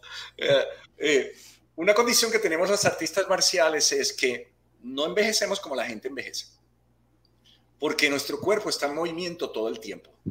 Nosotros estamos haciendo eh, coreografías, estamos golpeando el saco, estamos enseñando, siempre tenemos la flexibilidad, siempre tenemos los reflejos. Y entonces nuestro cuerpo, los músculos no se atrofian, y lo puedes ver en Zack peleando. O sea, ah, ah, yo te puedo dar un, un la de cuál es mi edad. No te puedo decir exactamente mi edad porque mi madre me lo prohibió toda la vida. Decían, si tú dices tu edad, ellos saben cuánto yo tengo, me decía ella. Está bueno. ellos suman y saben. Porque si yo te paría a ti a los, a los 21 años, ellos suman tu edad y sacan mi, mi, mi edad y yo no quiero que la digas.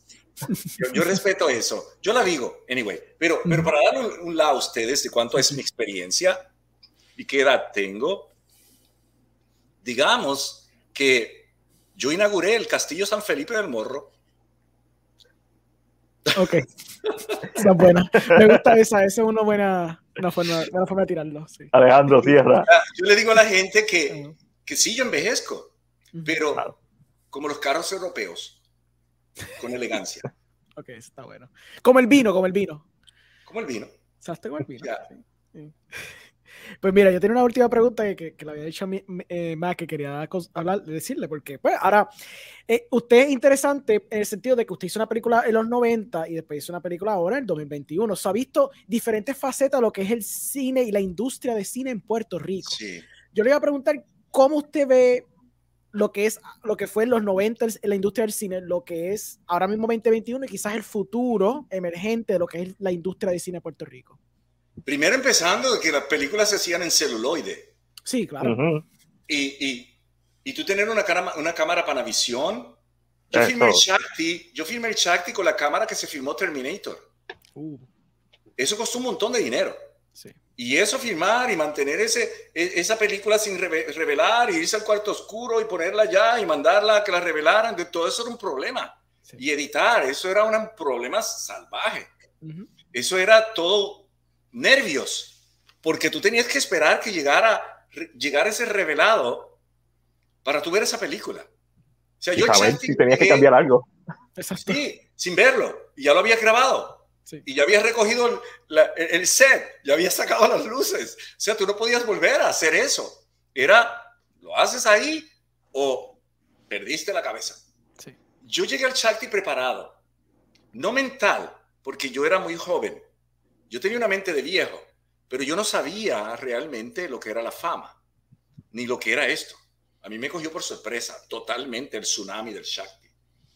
Pero yo llegué preparado intelectualmente porque yo estudié cinematografía. Después que me fui de la universidad, yo estudié en Hollywood Film Institute. Mm. Yo estudié producción, yo estudié dirección, yo estudié escritura de guiones y ya había estudiado actuación. O sea, yo no llegué a, voy a ver si hago una película. No, yo llegué con toda la preparación a hacer una película. De que fue mi novatada, de que era una película demasiado para mí, yo te lo acepto. Pero dentro de las capacidades que tuve, quedó lo mejor posible que yo tuve. Y fue muy difícil.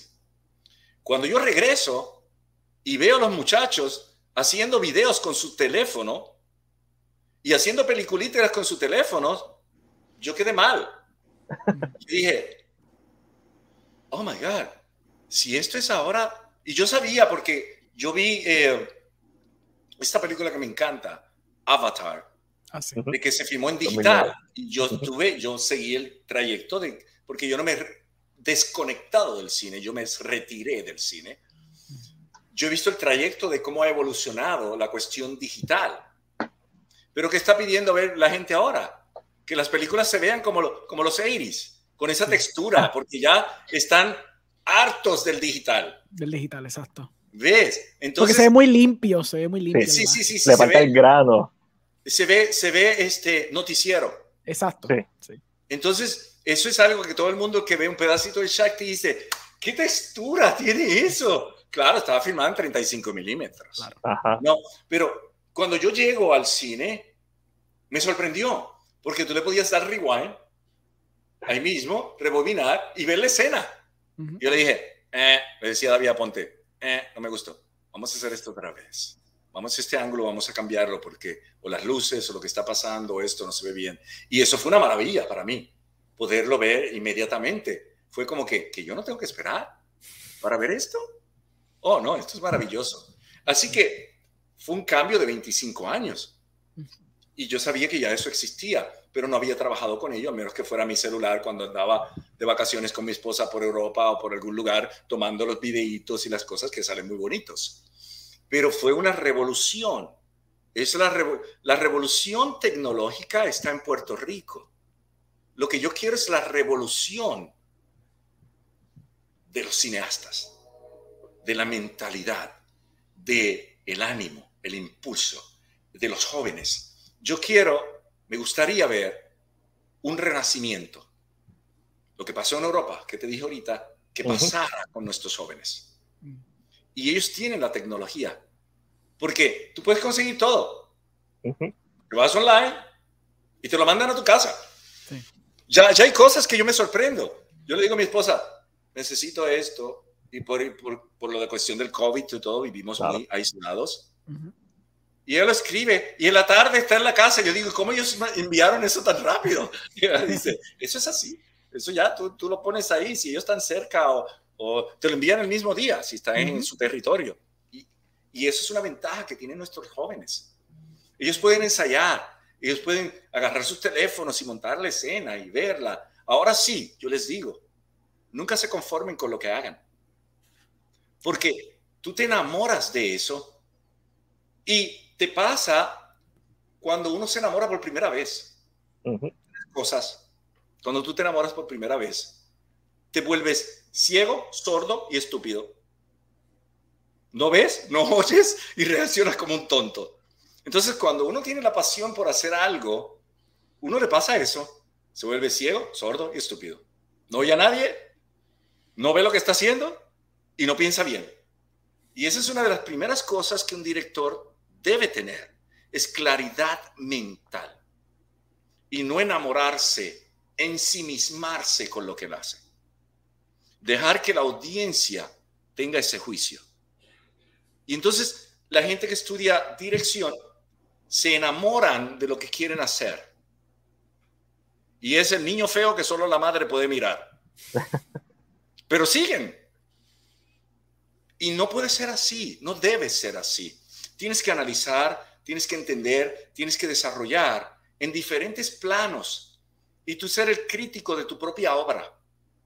Y nunca estar satisfecho con lo que haces porque no creces, no te desarrollas. Si tú estás satisfecho hablando, diciendo palabras soeces, tú nunca vas a tener un idioma que enaltezca, porque estás conforme con eso. Si tú estás conforme de que la escena es mediocre, pero a ti te gusta porque se ve linda, nunca va a ser diferente. No, tienes que separarte, que yo le digo a los estudiantes, este es un proceso de no ser. No ser la obra, no ser el proyecto, no ser lo que tú quieres que sea, no ser esa pasión. Tienes que separarte y agarrarlo como un como arcilla o como un lienzo y estar muy claro y pintar conscientemente o tallar conscientemente lo que tú quieres que sea el producto final. Entonces tú creces. De la otra forma, tú te tornas en un egocéntrico, ensimismado, de lo que tú haces es maravilloso y que todo el mundo lo tiene que aceptar. Y eso te estanca, te mantiene a un nivel que no creces. No, lo que tú estás expresando es para los seres humanos, su cultura, su historia, su diversión, su deleite. Es para ellos, no es para ti. Así que tú tienes que tener o tomar en consideración todos esos ojos, todas esas formas de pensar y tu ser el centro. Ni la izquierda ni la derecha. Ni el bien ni el mal. Este es el propósito. Esta es la realidad. Esto es lo que quiero desarrollar como hice con Zach. Mi propósito era sentar a los niños frente a un carrusel a ver el despliegue de escenas que van girando en este personaje y cómo el personaje se monta de un caballo del carrusel a otro hasta que llega al punto de partida. Esa idea siempre estuvo clara.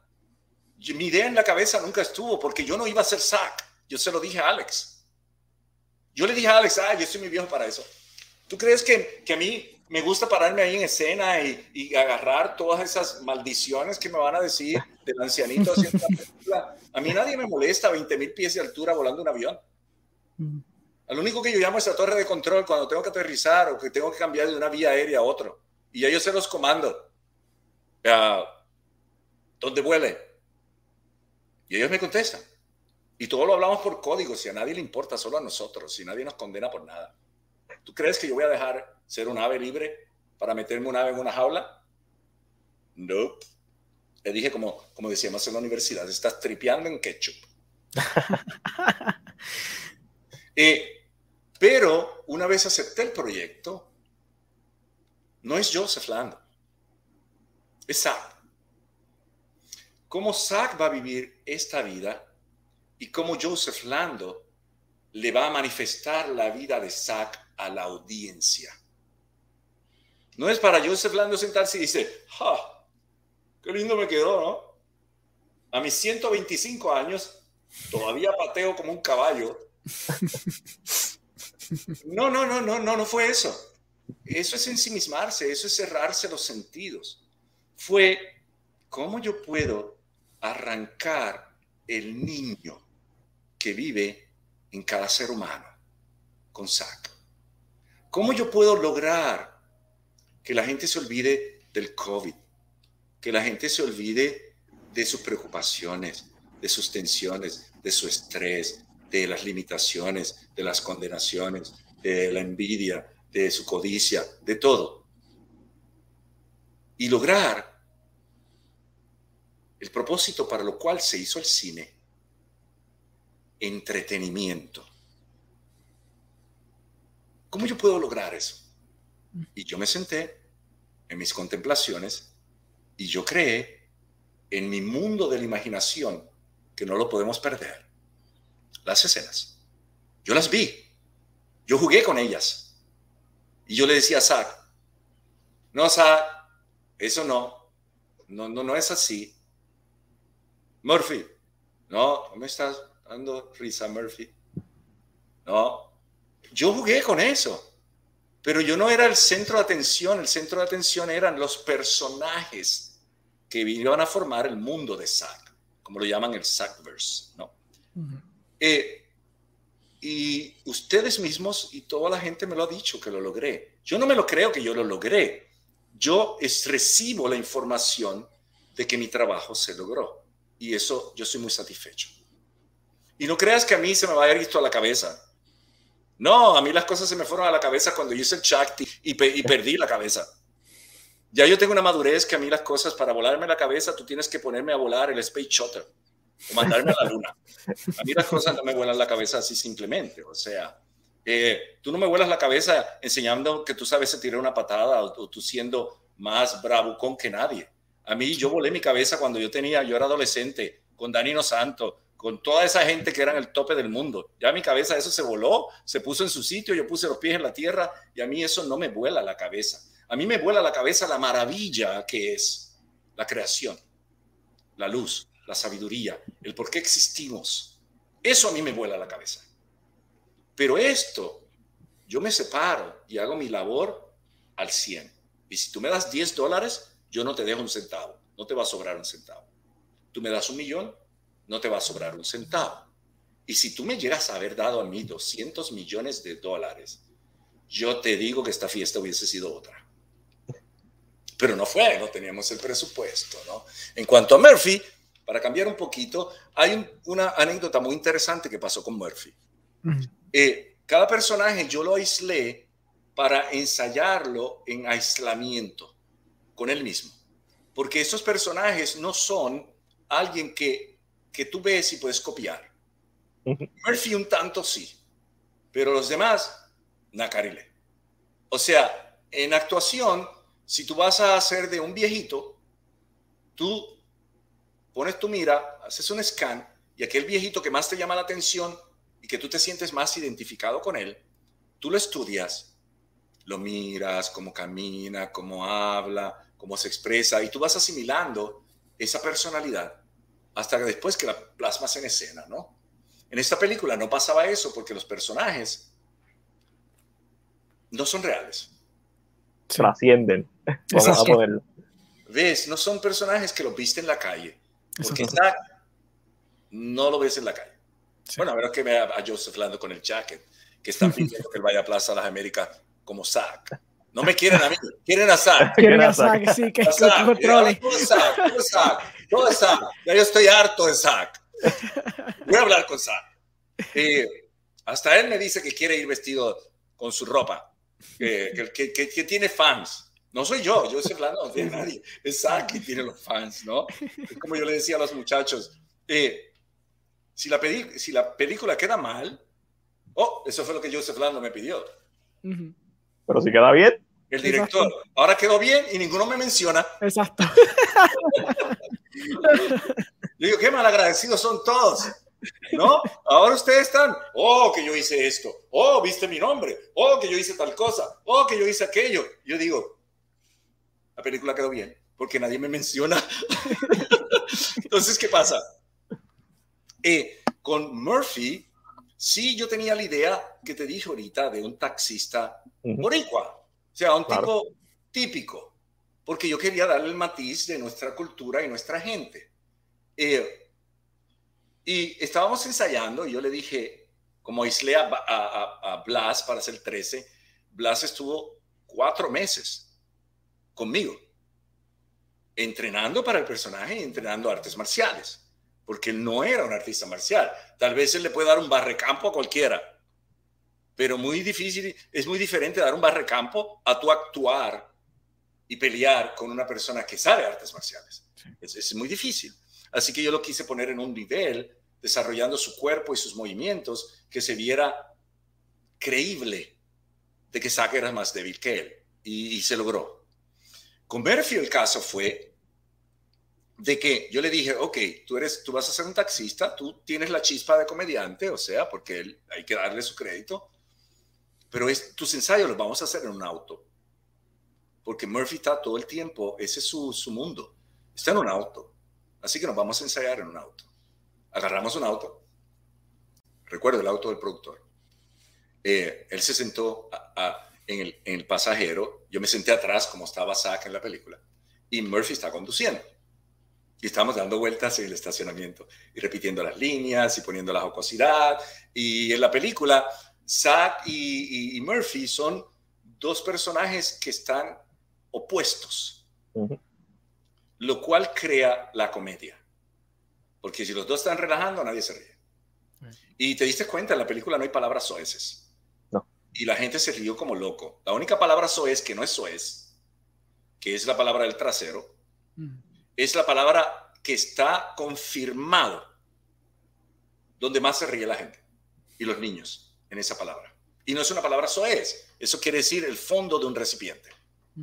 Entonces, estamos ensayando y él está conduciendo y tirando las líneas y entonces él tenía el guion, el productor, para que nosotros pudiéramos seguir la cosa y teníamos este vacilón dentro del, auto. Y, y, hay una línea que Zack dice, sí, y viene la policía. Entonces, en ese momento que iba esa línea, él me tira su línea, me dice tal cosa, tal cosa, tal cosa. Yo como que vi un reflejo azul aquí al lado de mi cara y miro hacia atrás y digo, y viene la policía, la misma línea, pero de forma natural. Entonces, él siguió con el guion. Y entonces yo vuelvo y viene la policía. Y el productor me dice, esa línea ya la dijiste. Y Murphy me dice, ah, es que no quedó bien, ¿la quieres ensayar otra vez? Yo digo, no, que viene la policía real. y entonces llegó la policía al estacionamiento y nos sacaron del sitio, lógicamente. Así con cada uno de ellos hubo unas anécdotas.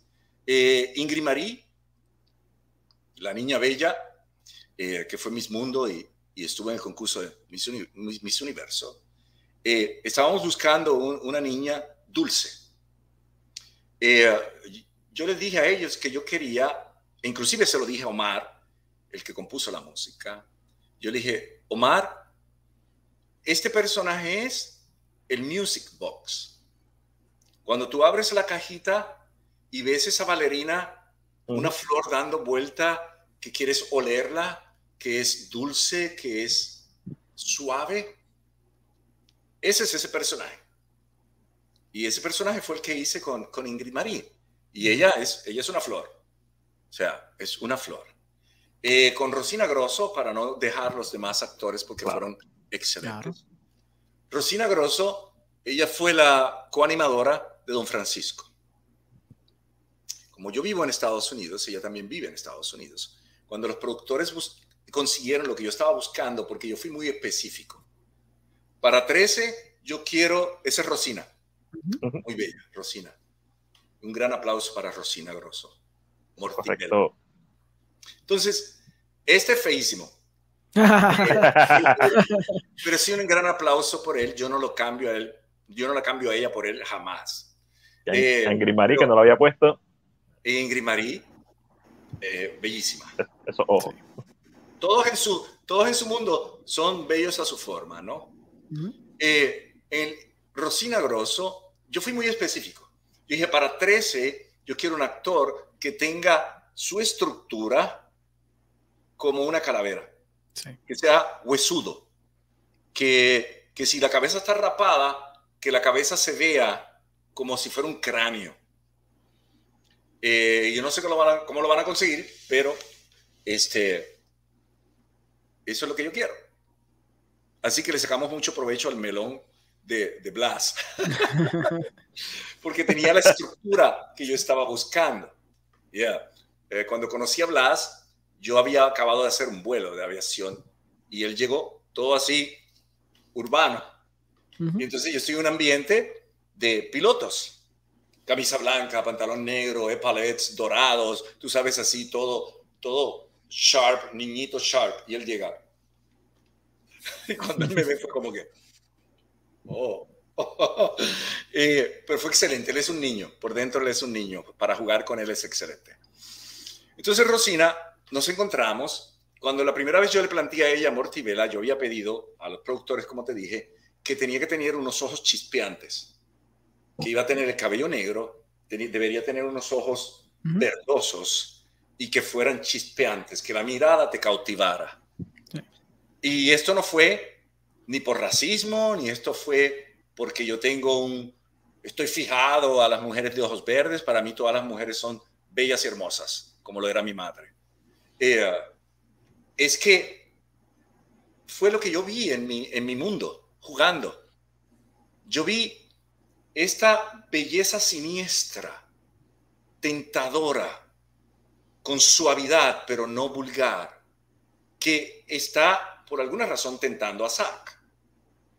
Y eso fue lo que yo vi en el carrusel jugando. Entonces vi los ojos verdes, vi el cabello negro, vi esta, esta presencia. Y eso yo se lo describí a ellos. Y eso se lo describí Omar cuando hizo la música. Cada uno de los personajes, yo le dije a Omar, este piensa así, se mueve así, actúa así, y tú tienes que parejar los sentimientos de él y yo tengo que sentirlo en escena. Que Omar lo logró muy bien. Porque el tipo es un... Usted tenga, hay que darle respeto. Es verdad que ya no le quedan muchas neuronas porque yo se las exprimí hasta lo máximo, pero lo logró y él está satisfecho con lo que hizo y vale la pena darle miles de, aplausos a él.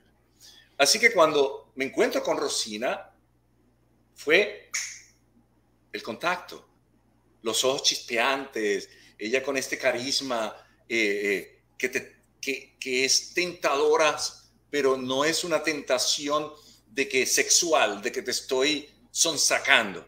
E inclusive yo la conocí con mi esposa. Y yo la veo, yo le digo, ya tiene la chispa, ella tiene eso, eso que atrae, eso sutil, que no es vulgar, que, que, que es una tentación siniestra. Uno gravita a, ella. Sí, sí. Y entonces, la primera vez que yo le planteé el personaje, le dije, le enviamos unas líneas y, ella me trajo un personaje que ya creía que era. Yo soy muy honesto. Y le dije, no, eso no. Yo te voy a derramar mi cerebro y asimílalo. ¿De quién es Mortibella? Y ella se lo asimiló, se lo asimiló y ensayamos y ella hizo Mortibella. Eso es lo que yo tenía en mi cabeza. 13 es la viva representación del personaje con el cual yo jugué en el carrusel. Murphy igual, eh, Ingrid Marie igual, Jaime igual, Ingrid o Viviana y Murphy igual. Perdonen, a veces yo cambio el nombre de Murphy por Murphy por Murphy. Y es porque tengo amigos pilotos y aviadores en inglés que se llaman Murphy. Ah. Entonces a veces me confundo con esa cosa. Ah, no, no te preocupes. Él, es Morfeo. No me gusta que le diga feo. Mejor sería Morlindo. Morlindo. todos esos detalles de picardía yo los puse no buscando hacer una comedia chabacana yo los puse buscando hacer una comedia realista. De cosas normales, cotidianas que tú dices, que tú te ríes. Ese es el tipo de comedia que me, que me gusta a mí. Por ejemplo, yo soy, yo no me río en las comedias. No me gustan. Y hay una, hay una escena que yo la puedo ver mil veces y la he visto mil veces y cada vez que la veo me río. ¿Cuál? ¿Qué película? De Vito, Romancing the Stone. Cuando está sentado en el ah. counter que va a agarrar el papel donde se vio a él que lo estaban buscando y se cae por encima del counter. Yo no paro de reírme en esa escena. Porque las cosas para mí que son naturales, no forzadas, son las que me hacen reír. Yo, yo no necesito que me fuercen para reírme. Yo quiero una naturalidad de, de cómo pasan las cosas y eso intenté hacerlo. ¿Qué pasa? A Murphy yo le di un poco de tono más exagerado para romper la estructura de los demás personajes misteriosos. Y entonces hacerlo como el juego del carrusel. Este tipo está un loquito, él es un loquito. Entonces él habla así, con toda esa velocidad y con todas esas cosas, y él no piensa lo que dice.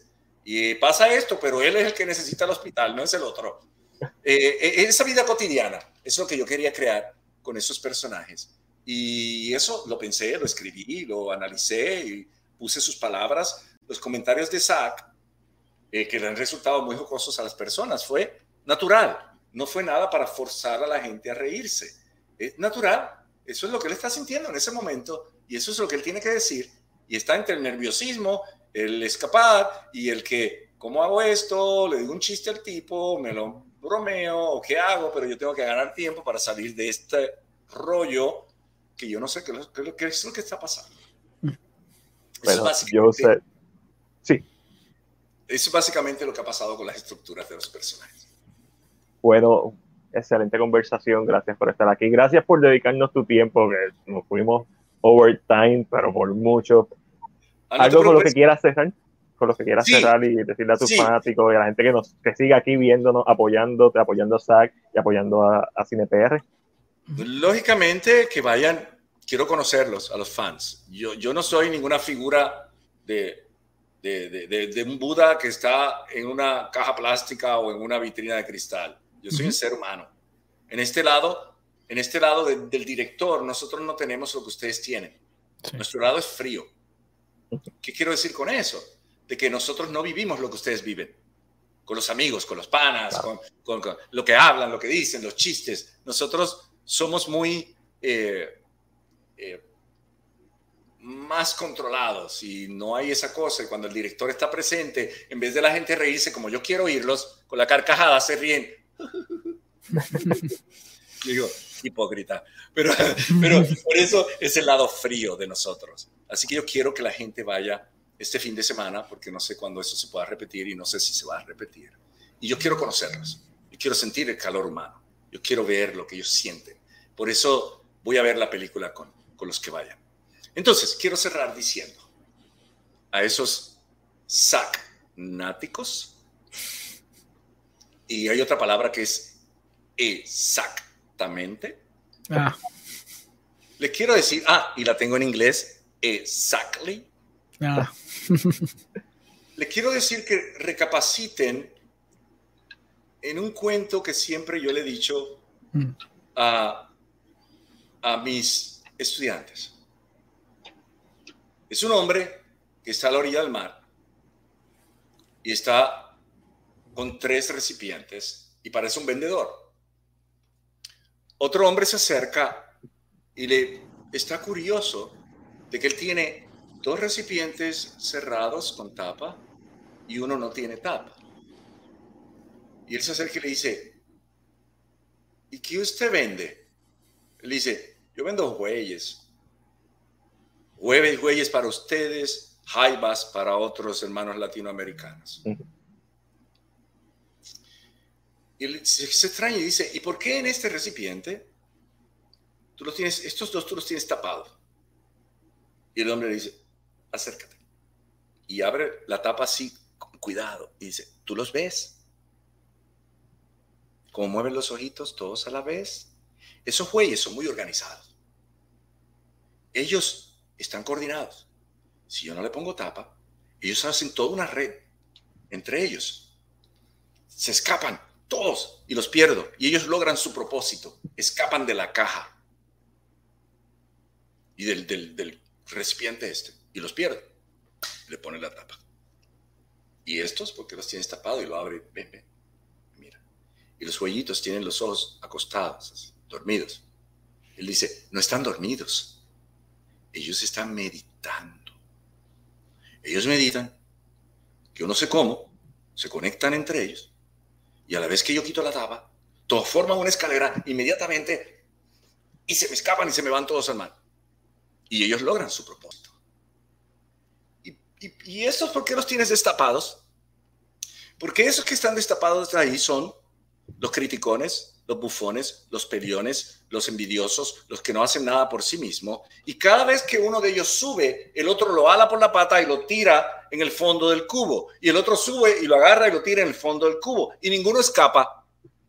Así que no le tengo que tener una, le tengo que poner una, una, una tapa. Yo fui uno de esos güeyes, pero yo escapé. Y yo quiero que todas las personas que me están escuchando se salgan de esa disparatada de los güeyes que se agarran por las patas y te se tiran para el piso y no se ayudan y no crecen y se dediquen a crecer. Que sea un movimiento donde la gente crezca y se apoye y no importa el nivel que tenga tu proyecto, tiene valor.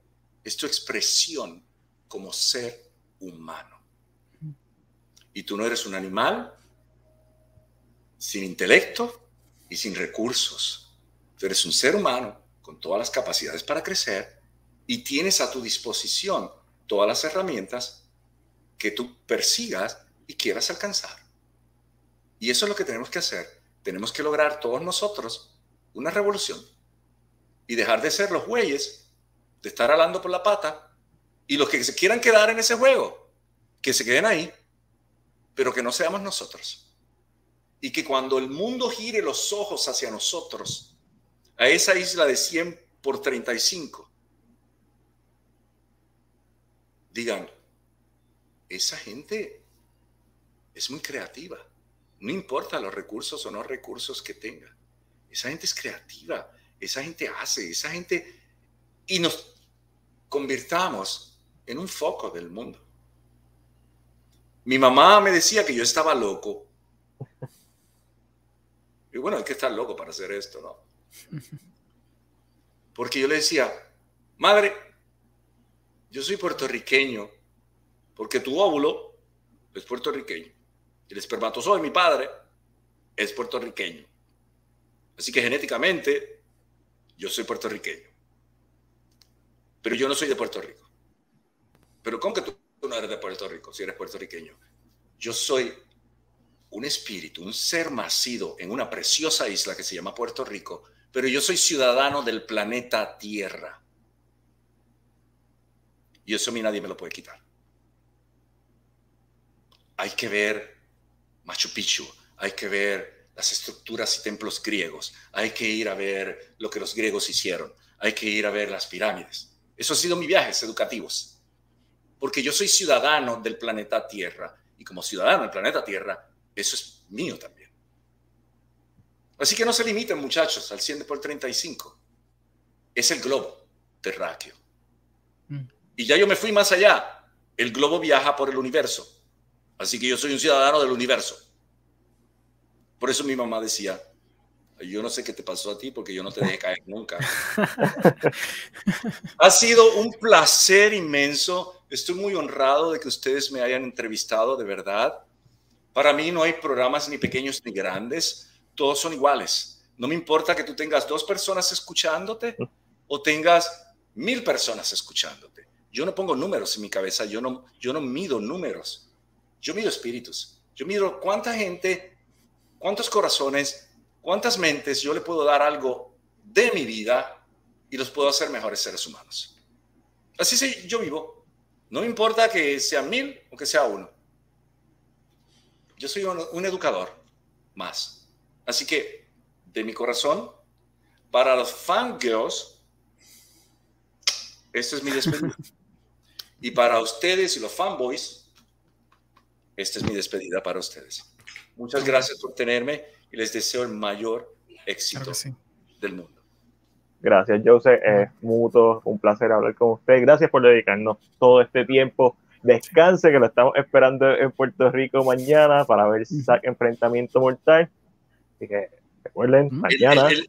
El, verbo es deuda. Si yo no te veo a ti allí, vas a tener un problema uh, con 13. Porque yo te voy a 13. a 13. Me gusta. Estoy apretado. Entonces, así que, Joseph, Lando estuvo en la casa de Cine PR. Gracias un millón, Joseph. Nos vemos mañana.